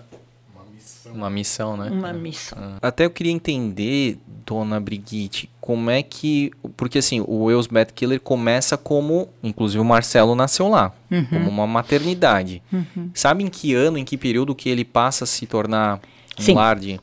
Eu vou contar um pouco da história da E- Sociedade Evangélica. Tá. Sociedade Evangélica de Senhoras foi formada em 1907.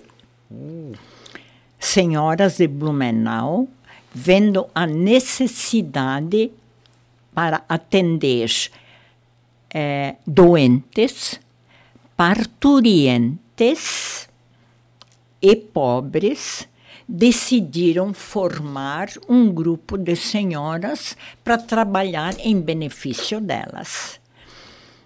Então, esse foi o objetivo inicial.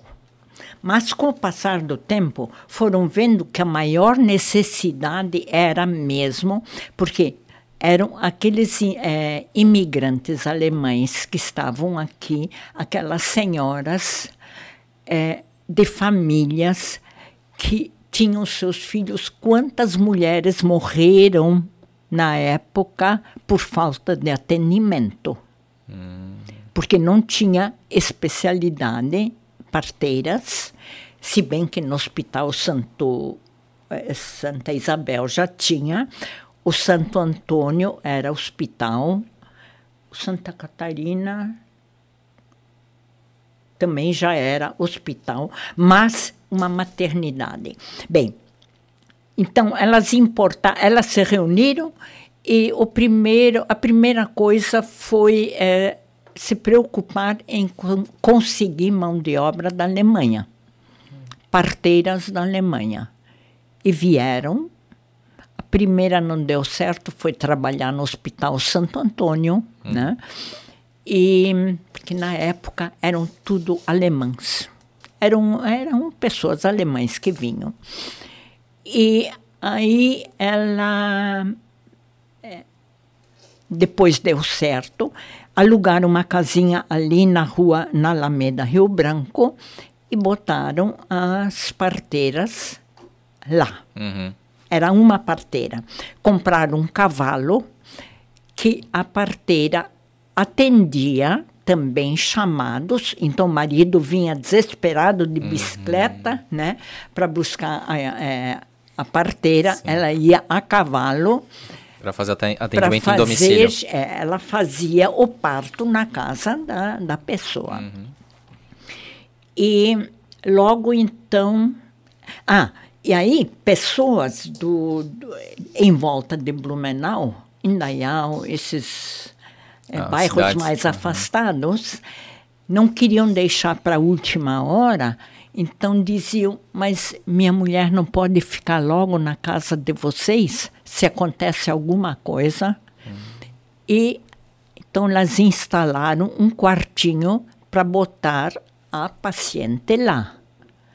Então, a necessidade de uma maternidade. Então, começaram a, a- a- a- a trabalhar pela maternidade. Esse terreno, que hoje é a casa Alameda House, né? Foi construído pelas senhoras. A doação, quem doou foi a, a senhora Joana Hering, por isso chamou Johanna Stift. Stift é fundação, é Fundação Joana, né? E outra deu outra faixa de terra, outra deu outra faixa, compraram. Então, foram associadas, bem abonadas, compraram terrenos e doaram para a construção. Tanto que a, a maternidade, a, a, a Johanna Stift, foi construído, o engenheiro era Richard Kaulich, construíram as duas primeiras torres, que foram inauguradas em 1923. Mas logo a maternidade se tornou pequena. Em 32, o engenheiro, o arquiteto von Knoblauch fez o terceiro, a terceira torre, Tanto que. Tá no livro aqui. É. ó. Tanto que tem as três torres ali, né? Vê se isso é uma fotografia antiga. Tu vê a última torre tem um telhado mais claro, Uhum, Né? uhum, uhum. era mais novo, era cercado. E Meu. essa maternidade então funcionou completa assim, de, de, 20, de 32 até 51, mas num buraco de enchente. Aquele lugar lá, o rio enchia, a maternidade tinha água dentro do, do porão, da parte de baixo. E na parte de baixo dormiam as enfermeiras. E também eles tinham um tipo de economia doméstica, mas só dirigida à enfermagem, que moças de família iam lá fazer estágio de meio ano ou um ano e aprendiam a cuidar de pacientes. Né, que Então, tinha- é, isso era uma precisavam- escola. Sim, é. precisavam de, da enfermagem. aham. É. E ali, então, Que deu a compra, enchente. aí, com, é, aí começou a, a, a divisão, o morro, o, foi, foram feitos os lotes lá na rua Pastor Stutzer. E agora eu não sei, mas eu, eu não sei se a maternidade comprou, ou eu acho que doaram também esse terreno, esse último, o fim da rua, né? Para a construção de uma maternidade fora de enchente, moderna, Entendi. né? E essa maternidade e, e quem estava nos apoiando, nos não, eu não estava naquela época. Mas se sente tão É, inserida, é, né? é. Mas quem, quem estava muito, muito empenhado em ajudar era o seu Ernesto Stodik. Ah, A esposa dele era da diretoria. A dona Herta Hildebrand, que era filha da Elspeth Köhler. isso que eu queria saber. Quem foi Elsbeth Keller? É, Elspeth Köhler foi a esposa do Arthur Köhler, da, do Urwaldspote. Eles moravam na rua 15, em cima da livraria. Que hoje é Blue Livro. Exatamente. Ah, do lado do varandão, do lado do Sim, Bradesco ali. Sim, Aham. aquela parte de cima era a moradia. Então, era o Arthur Köhler, a Elspeth Köhler, Ah. empenhada. Ela é uma das fundadoras da Sociedade Evangélica. E a dona Herta Hildebrand. A dona Herta eh, casou, mas desfez o casamento também sem filhos, mas tinha um sobrinho do Arthur Köhler que trabalhava junto e que morava com eles, né? Ai, não me lembro o nome dele também, mas em todos os casos o a, a, a, a Elspeth Köhler foi assim uma mola mestra na história. Ela faleceu em 1947. Tu vê, ela foi a primeira diretora foi a esposa do pastor, pastor Mummertai na época. E, mas ela durou pouco tempo, aí a Herta Hildebrand entrou como presidente, ficou até. É, a, a Elspeth Köhler entrou como presidente, ficou até 1947, quando ela faleceu. Tu vê, em 1907 foi fundado, 47. E quem a sucedeu foi a filha, a, a Herta Hildebrand. Ah, era filha da Elsbeth Keller, era Filha- a Herta Hildebrand. Hil- Herta Hildebrand. Ah, entendi. o dia que vocês forem no Lars, tem uma sala de visita que era antigamente a sala da, eh, do, dos, da cesariana, Uhum. né? uma ampla janela e coisa boa, luminosidade. E essa sala nós eh, transformamos na época em sala VIP. Ali estão os móveis da Elspeth Köhler e do Arthur Köhler, móveis lindíssimos, antiquíssimos. e uma fotografia desse tamanho, o casal Arthur Köhler, Elspeth Köhler, com a neném Herta Hildebrandt no colo, naquela, naquelas, é, naqueles móveis que estão ali hoje ainda. Caramba, e só uma pergunta, um parênteses assim, né? É, o, acho que tem, tem uma rua, né? É, do Arthur Keller, mas que na frente é general. Ele era general? Não, nada a ver? Não. Entendi. Não. Por exemplo, acho que está é, escrito, né? General Arthur Keller, né? É, mas não. General. Chamam de general, mas ele. Não, é, eu Ah. também não sei de onde é que tiraram esse general. Entendi. É. Vou, correr atrás historicamente para entender, então. Sim, não, mas ele não foi- era do. Não, ele nunca foi general. Ele era Ele- jornalista lá do Oswaldo Bolsonaro. Sim, Aham. ele era empresário, né? Entendi. E- Curiosidade é. mesmo, hein? Aham. É, o general Por quê, né? Outro, né? Só se Não, for, não, mas não, difícil, né? Aham. Arthur Keller é a rua que é, está ali na, na, na Antônio da Veiga. Isso. É. é, antes da rua Joinville. Exatamente. Eu sei porque minha cabeleireira. boa, boa. E aí, então, a, a, a- então, a Elsbeth Keller falece em 47, e aí em, só em 51 que a maternidade Johann Stift é fechada e é transferida lá pro... e Só que na época, então, já é... Ah, e daí quando é transferida já tem essa homenagem a Elsbeth a Keller. Elspeth Keller. Entendi. É. Mais tarde, o Renato Viana, a prefeitura fez para nós a praça fora. O Renato Viana estava lá e essa praça se chama Herta Hildebrandt. Que é a filha. É, que é a filha, homenagem à filha. E, bom, em todos os casos, a maternidade encerrou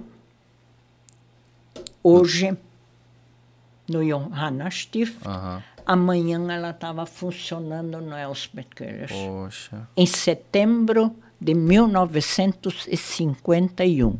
A essa inauguração eu não participei porque eu estava no internato no Rio Grande. Ah, lá na orçamento É. no doméstico Aham. lá. Aham. e funcionou como maternidade. Muitas crianças nasceram lá É. e funcionou como maternidade até sob direção da Sociedade Evangélica até 74. Em 74 eh, ela entrou em difi- dificuldades porque o INPS começou a pagar e todo mundo, quem contribuía, usou o INPS. Eles pagavam assim. Particular era raro. E a maternidade não conseguiu se manter. Antes do INPS era só pagamento é, particular. Era só particular. Entendi. aham. E então, com esse negócio do INPS, a maternidade não conseguindo se manter. Por outro lado, a exigência do governo para que os hospitais, para entrarem numa categoria superior, deveriam ter maternidade, pediatria, psiquiatria, tudo, né? Uhum. Quanto mais tivesse, melhor era pago para cada paciente. E, a e o Hospital Santa Catarina queria instalar maternidade. Aí a dona Herta, a diretoria, ofereceu a nossa maternidade, mas eles não tinham espaço. Famal. Vocês administram aqui no local, no nosso local, sem pagamento, sem nada. Vocês só administram. Vocês ganham, nós ganhamos com isso. Então daí a, a maternidade continuava funcionando no mesmo lugar? Continuou funcionando até maio de 1981. Certo. Funcionou sete anos. Aham, Já com a administração do Hospital Santa Catarina. Hospital Santa Catarina. Inicialmente, é, aliás, quem administrou foi a Solange Vink. Ela é outra pessoa. Já vamos anotando aí, a lista tá ficando boa. A, a Solange tem história para contar. Bem relacionada ao Elsbeth Keller? Se- Não, Maternidade? a- a- ao Hospital, Hospital, Santa Catarina. tá. É. É, é maternidade também, porque ela administrou aquilo lá. Entendi. Né? E aí, então, nós, nesse tempo, fomos juntando dinheiro Tá. através de bazares, bingos, bordados e coisa. E a nossa conta foi crescendo. Certo. Nós podíamos agora fazer, dar um passo maior. E aí, o quê? Fazer um lar de crianças, lar de idosos. Então ficou aquilo. A maioria ganhou, graças a Deus, o lar de idosos, justificando. Fazer para nós. Nós estamos ficando velhas. Trabalhamos bastante em prol do próximo, né? É, trabalhamos para nós termos uma casa um dia, né? Então, a reforma começou no dia 1 de junho 81. Se estendeu durante o ano todo até março, é, fim de fevereiro de 82. Eu era da diretoria secretária só. Mas eu me dava muito bem com a dona Ilse Risques, que era presidente. Então, nós duas, junto com o seu Hahnemann, da Hermes Macedo, um voluntário, e o seu Hane, o construtor, o velhinho, todos os dias a uma hora da tarde no lar. E sabe como é que foi feita essa mudança da, do lar? Fecha essa porta aqui, não. Aqui para entrar é melhor. Vamos. Não teve projeto arquitetônico? Nada, Aham. nada. Foi feito assim, No olho e tal. no olho Aham. né? E sempre o, o pastor Pisque também estava, ele vinha de vez em quando, ele sempre dizia assim: não fechem de vez as portas, façam as portas assim que a hora que quiser vocês podem abrir outra vez. Né? Então, olha, aquilo foi um, um trabalho desgastante, mas valeu a pena. E no fim, consultórios médicos foi transformado em apartamento e eh, fecha uma porta aqui, abre outra porta ali, né? E bom, enfim, a casa ficou pronta. 32 lugares. Eu ia pra perguntar, É, é. 32 moradores, que levou um ano para lotar. Muito. Oxa. É. E tanto que a primeira moradora do lar, a Oma Mishka, ela veio de um lar de, do Rio Grande, o filho trouxe ela para cá e ela participou da inauguração já como moradora da casa. Poxa. Aham. aham. E foi. Agora, o, o- a inauguração foi no dia 29 de abril. Por quê? Esperaram eu me recuperar, porque eu tive estafa daqueles meses todos. Porque aconteceu que nesse meio tempo a filha separou, eh, Aquele- então uhum. muita coisa. Uhum. E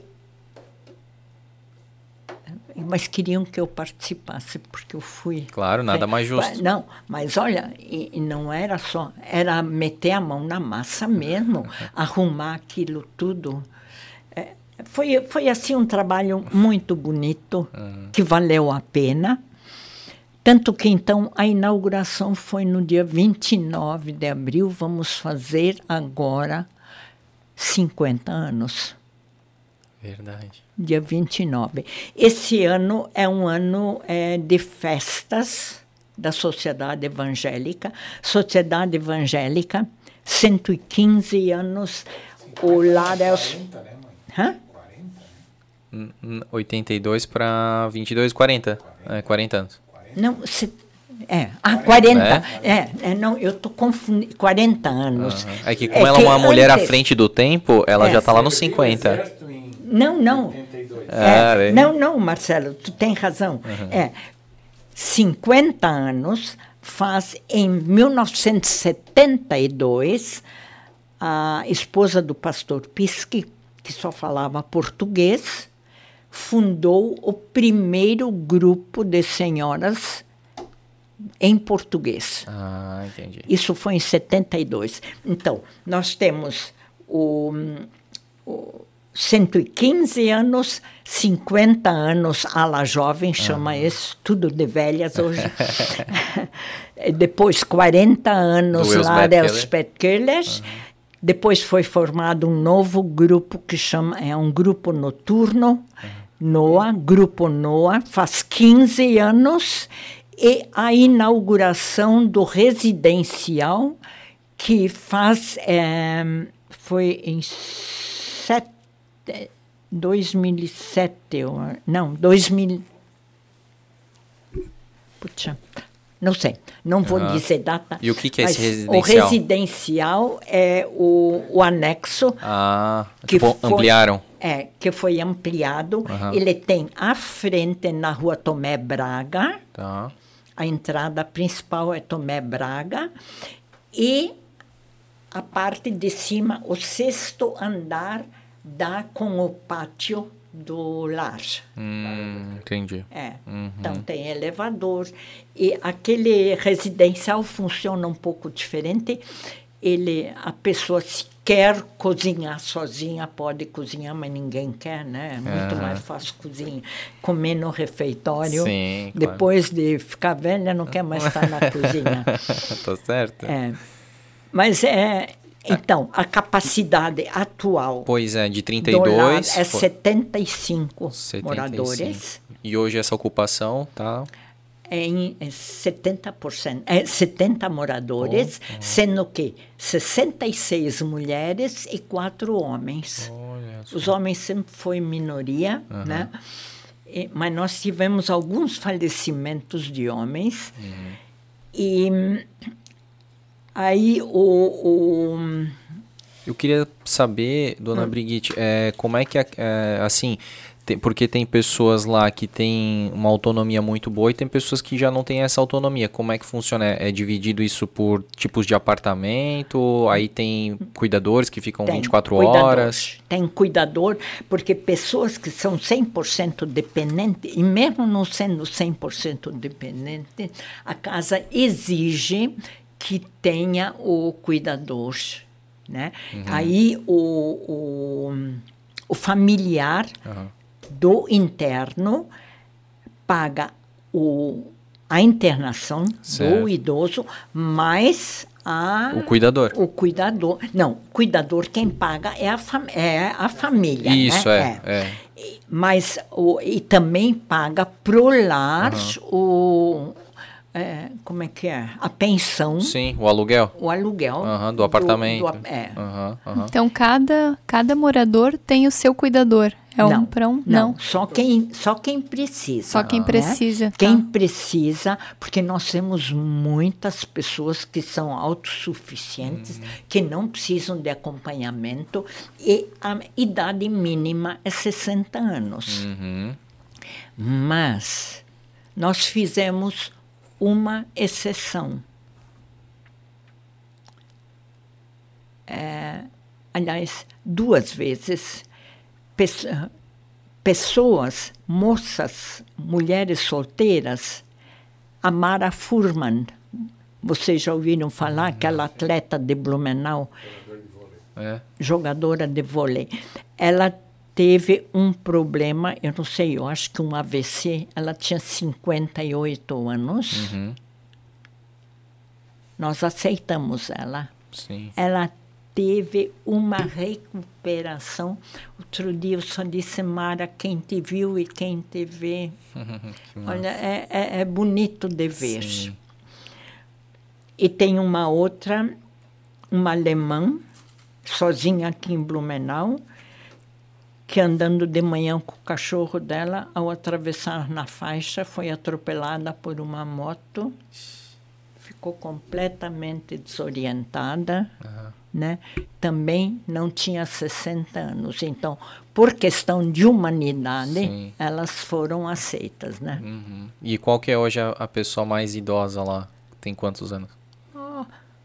Nós tivemos 107 anos, o Oh. seu Balinsky.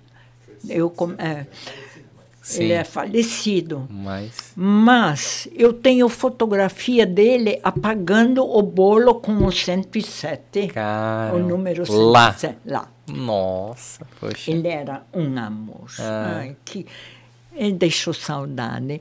Atualmente, eu acho, nós temos centenárias, se bem que esses dias faleceu uma que já tinha completado 100 anos. Nós tivemos o quê? No mínimo umas seis, sete pessoas centenárias. Centenárias. Aham. E qual que é a, pessoa que tá lá mais tempo, assim? Ela tá lá quantos anos? Ah, pois é, desde o início. Tem Desde- uma, ela entrou com 60 anos e ela continua lá. Tipo, desde 82? Cara, mas não é aquela primeira lá, né? Que Não, veio do. não, sim, não. aham. Não. Mas ela veio lá no primeiro com ano. 60 anos. Sim. Aquela primeira que entrou, Aham. ela já era uma senhora de 80 e poucos. Entendi. Mas a, a dona Gisela Pujlushny, o marido dela era pintor, artista. Ela não teve filhos, ficou viúva cedo. ela, na realidade, nem é brasileira, ela é chilena. Chilena, mas filha de imigrantes alemães para o Chile. E ela continua lá. Poxa. E ela tá então mais ou menos com quantos anos? Bom, Ela com é 40. Ah, 60, 100, 100, 100. 100 anos. Ela deve estar Cara- fazendo 100 anos. Caramba, poxa. É interessante, né? Ela viveu muita. água daqui é boa também. Hã? A água É, exatamente, a água daqui é boa. E, e, e, assim, hoje como é que a senhora vê essa questão assim, né? Porque eu imagino assim, lá em 82 eu acredito que a sociedade julgava mais. Ainda julga bastante, né? A- as- a- os filhos que acabam levando, né? Os, os pais, a mãe ou o pai, para para esses institutos, né? É, o que, que a senhora pensa a respeito disso, assim, do, de- dos filhos? Porque, te- como eu falei, tem esse julgamento, né? É, acontece que uma das. é, hoje em dia eu não sei, eu não estou mais na diretoria, mas o nosso. Nós tínhamos como princípio não aceitar pessoa que não viesse por livre e espontânea vontade. No começo, só aceitávamos pessoas autossuficientes, porque nós não tínhamos meios, não tínhamos pessoal eh, especializado para cuidar dessas pessoas e na época nem se pensava ainda em botar uma acompanhante, uma cuidadora. Mas, eh, claro, sabe por quê? Nós começamos com aquilo lá sem ter experiência nenhuma. Nós tivemos coragem muita coragem e boa vontade de fazer a coisa e dar certo. E hoje em dia, quando eu olho para trás e vejo que são 40 anos e como isso cresceu e desenvolveu, e, e como. Hum, como é que eu vou dizer? E como famílias, familiares são felizes por terem a sua idosa lá Bem cuidada. Bem cuidada. Casa- o- nós tivemos durante 17 anos um casal de pastores administrando. Foi ah, o que mais certo deu durante o tempo todo. Ela era diácona, a dona Hildegard, e o pastor eh, Nilson, pastor mesmo da igreja ótimos, foi muito bom, foi um período, mas estiveram 18 anos, ela esteve 18 anos, ele 15, ele entrou mais tarde, cansada, porque isso cansa. Então, há um ano, nós temos um novo casal de pastores, ele e ela, ambos. É, e mais jovens, dinâmicos. Com aquela energia. Aquela energia, aquele, aquela vontade inicial toda, eles são ótimos. São amados pelos moradores. E tem bastante familiares que vão visitar os Sim, moradores, isso é sim. importante, né? Uhum. E agora, durante a pandemia, claro, para os idosos foi assim um choque, né? Então, se ins- instalaram lá. Os idosos ficavam dentro numa sala atrás de grade, que as janelas são gradeadas, e o familiar ficava fora. E aí se Contato visual só, né? Uhum. contato, pelo menos se ver, né? Saber que está bem. Isso já os familiares iam lá e ficavam lá do lado de fora conversando com os seus idosos. Que bacana. É, isso, é, esse, co- é, é porque por mais que é, eles né, esteja vivendo lá, que ele né, eventualmente não possa viver no seio né, familiar do filho, da filha e tudo mais, mas é aquele negócio, está sendo bem cuidado Sim.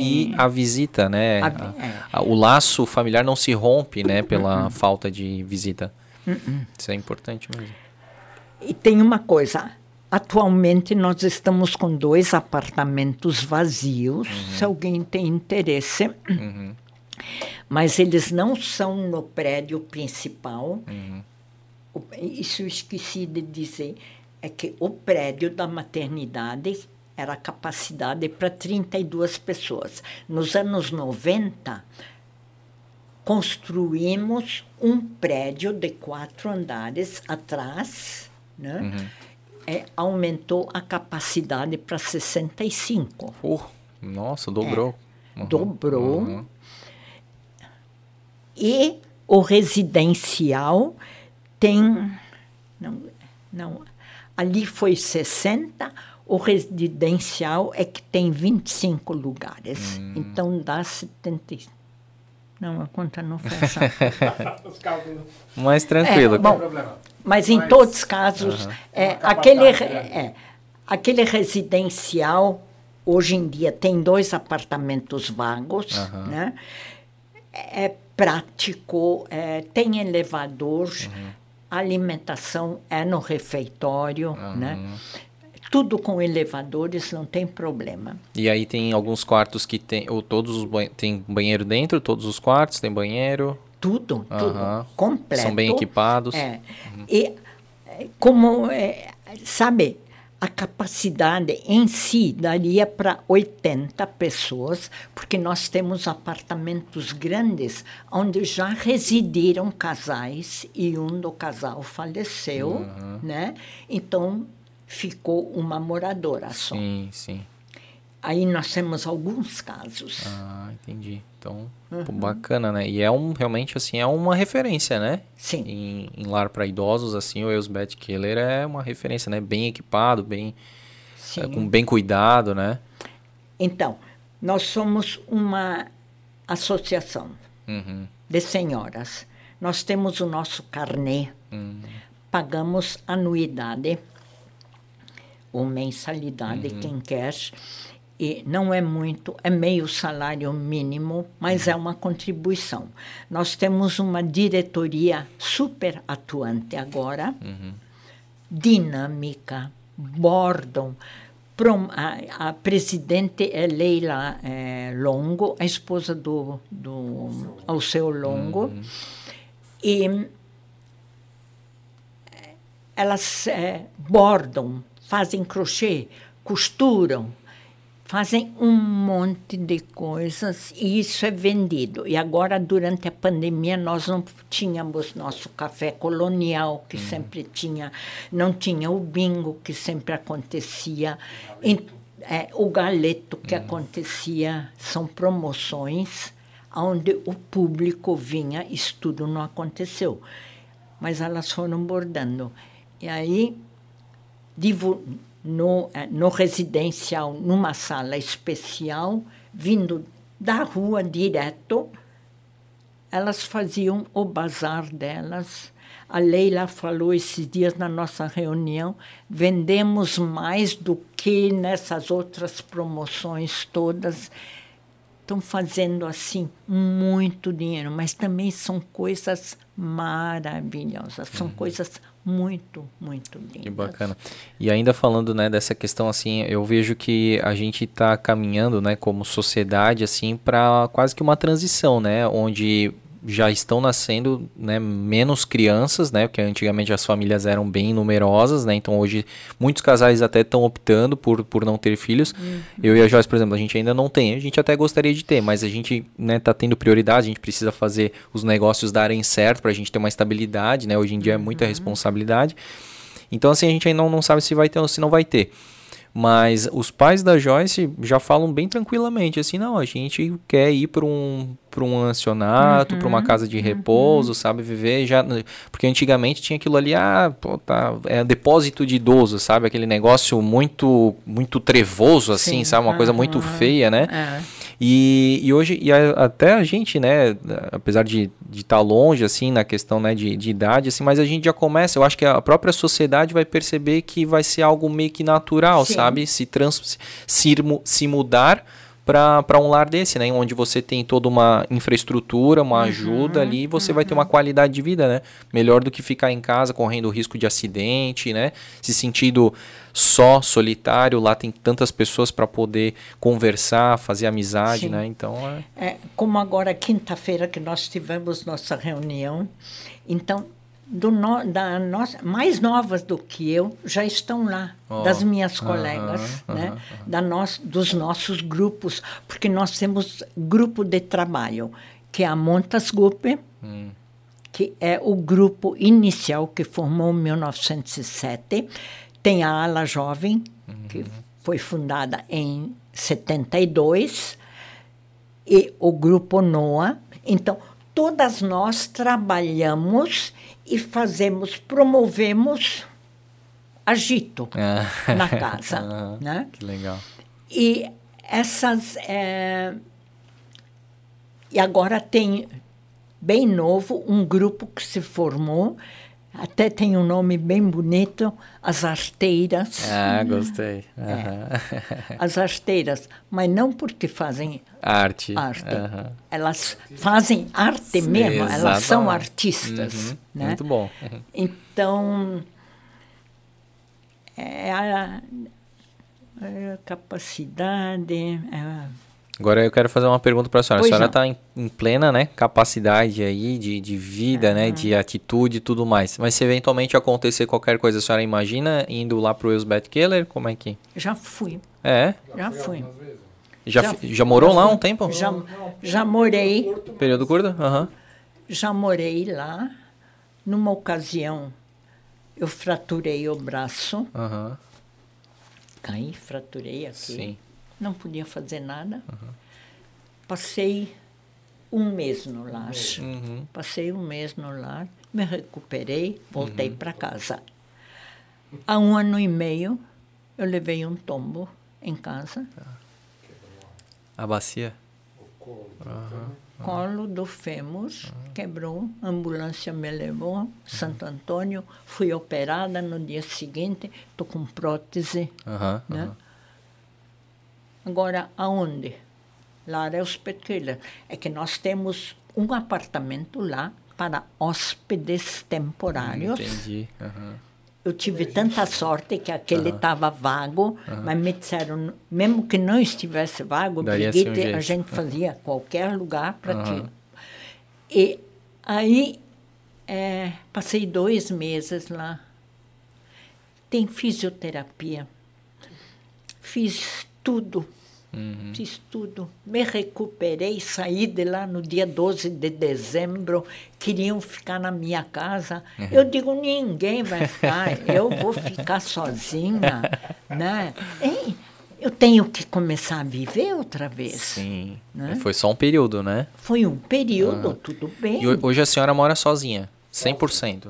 Poxa, que sozinha, bacana. 100%. Eu tô ligado Sim. no WhatsApp, né? Eu sei que ela mexeu. Claro. Sim. Tá ali monitorando ali. Comigo, Aham. né? Tá. As- não, se fazendo presente, né? É isso aí, Marcelo, Sim, que legal. Uhum. Nós nos comunicamos sempre.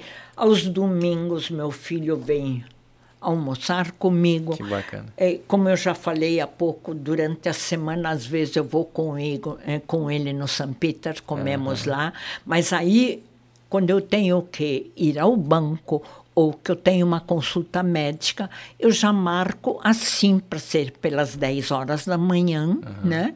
Após então eu vou, nós vamos lá almoçar Almoçar. fora, dia que eu não preciso cozinhar. Oh, coisa boa, que legal. Poxa, a gente tá muito contente com esse papo, dona Brigitte. Falei demais, né? Maravilhosamente, sabe? Maravilhosamente, realmente concordo com o Marcelo que vai ter que ter uma parte 2, uma parte 3 para falar aí mais coisas, mas foi fantástico assim e nossa, a senhora tem uma série da Netflix, hein? uma série da Netflix, diz o Marcelo. Vai virar uma série da Ah, Netflix. sim, é. E assim, poxa, quantas coisas que a senhora né, passou, coisas difíceis da vida, mas que a senhora enfrentou.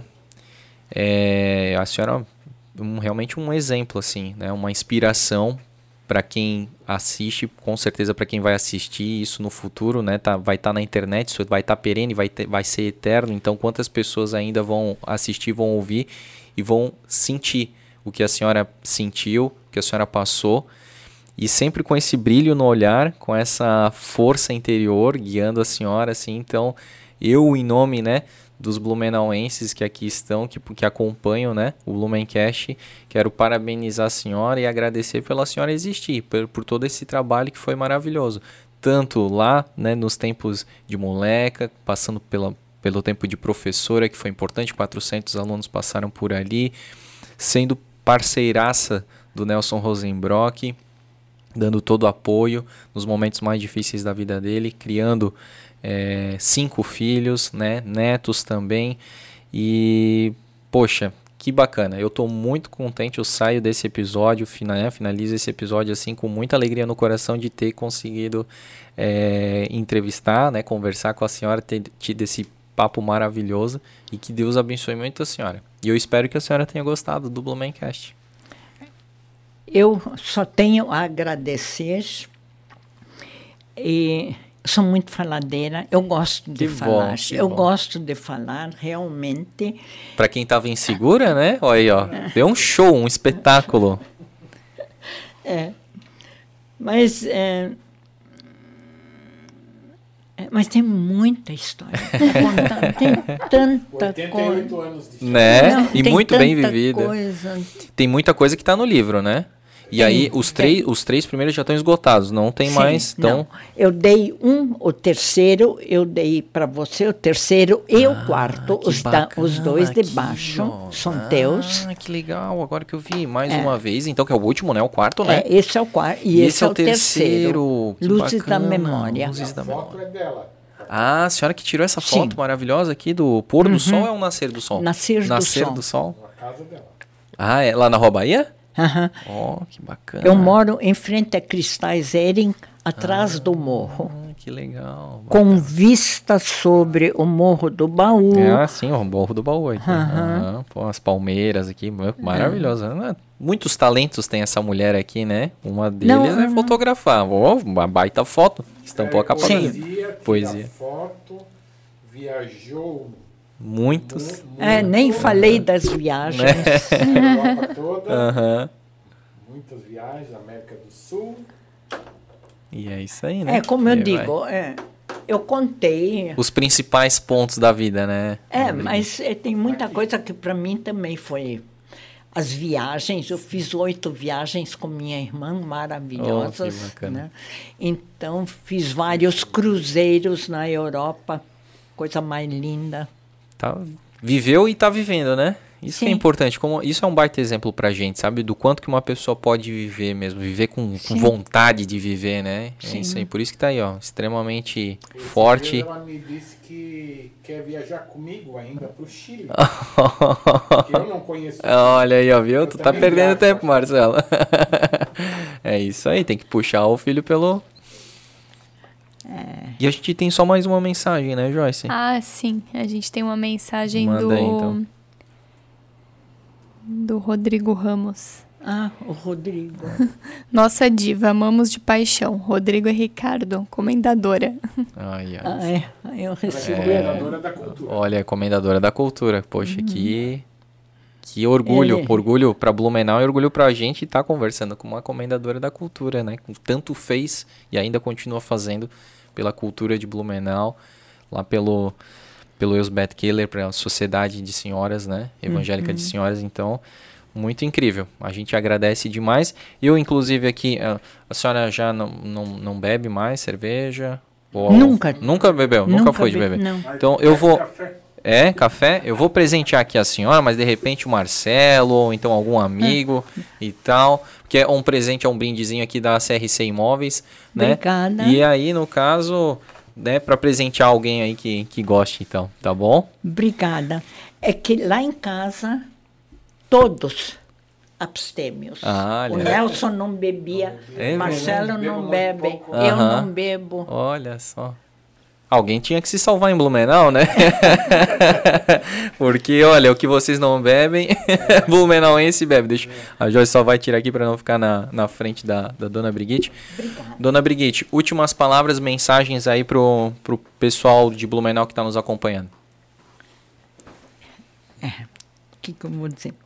Em primeiro lugar, eu tenho que agradecer quem botou o radinho no o celular no bolso e foi me escutando.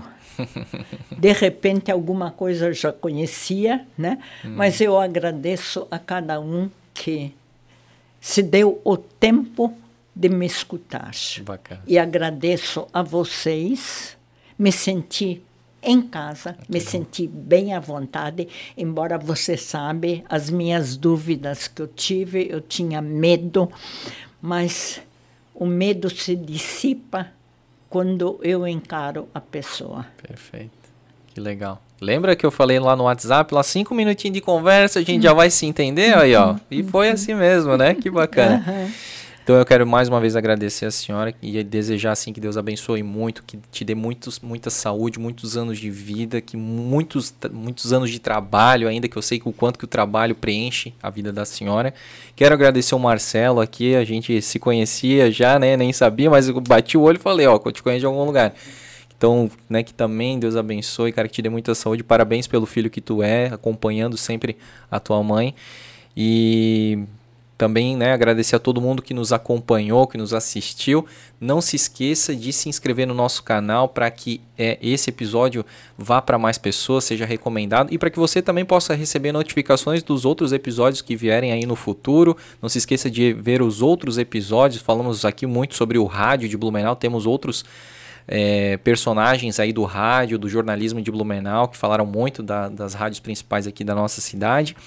E né, comente aí o que que você achou do nosso episódio, curta esse episódio e compartilhe ele aí para que ele chegue a mais pessoas. É isso, Joyce? É isso aí. Então tá, até o próximo episódio e tchau!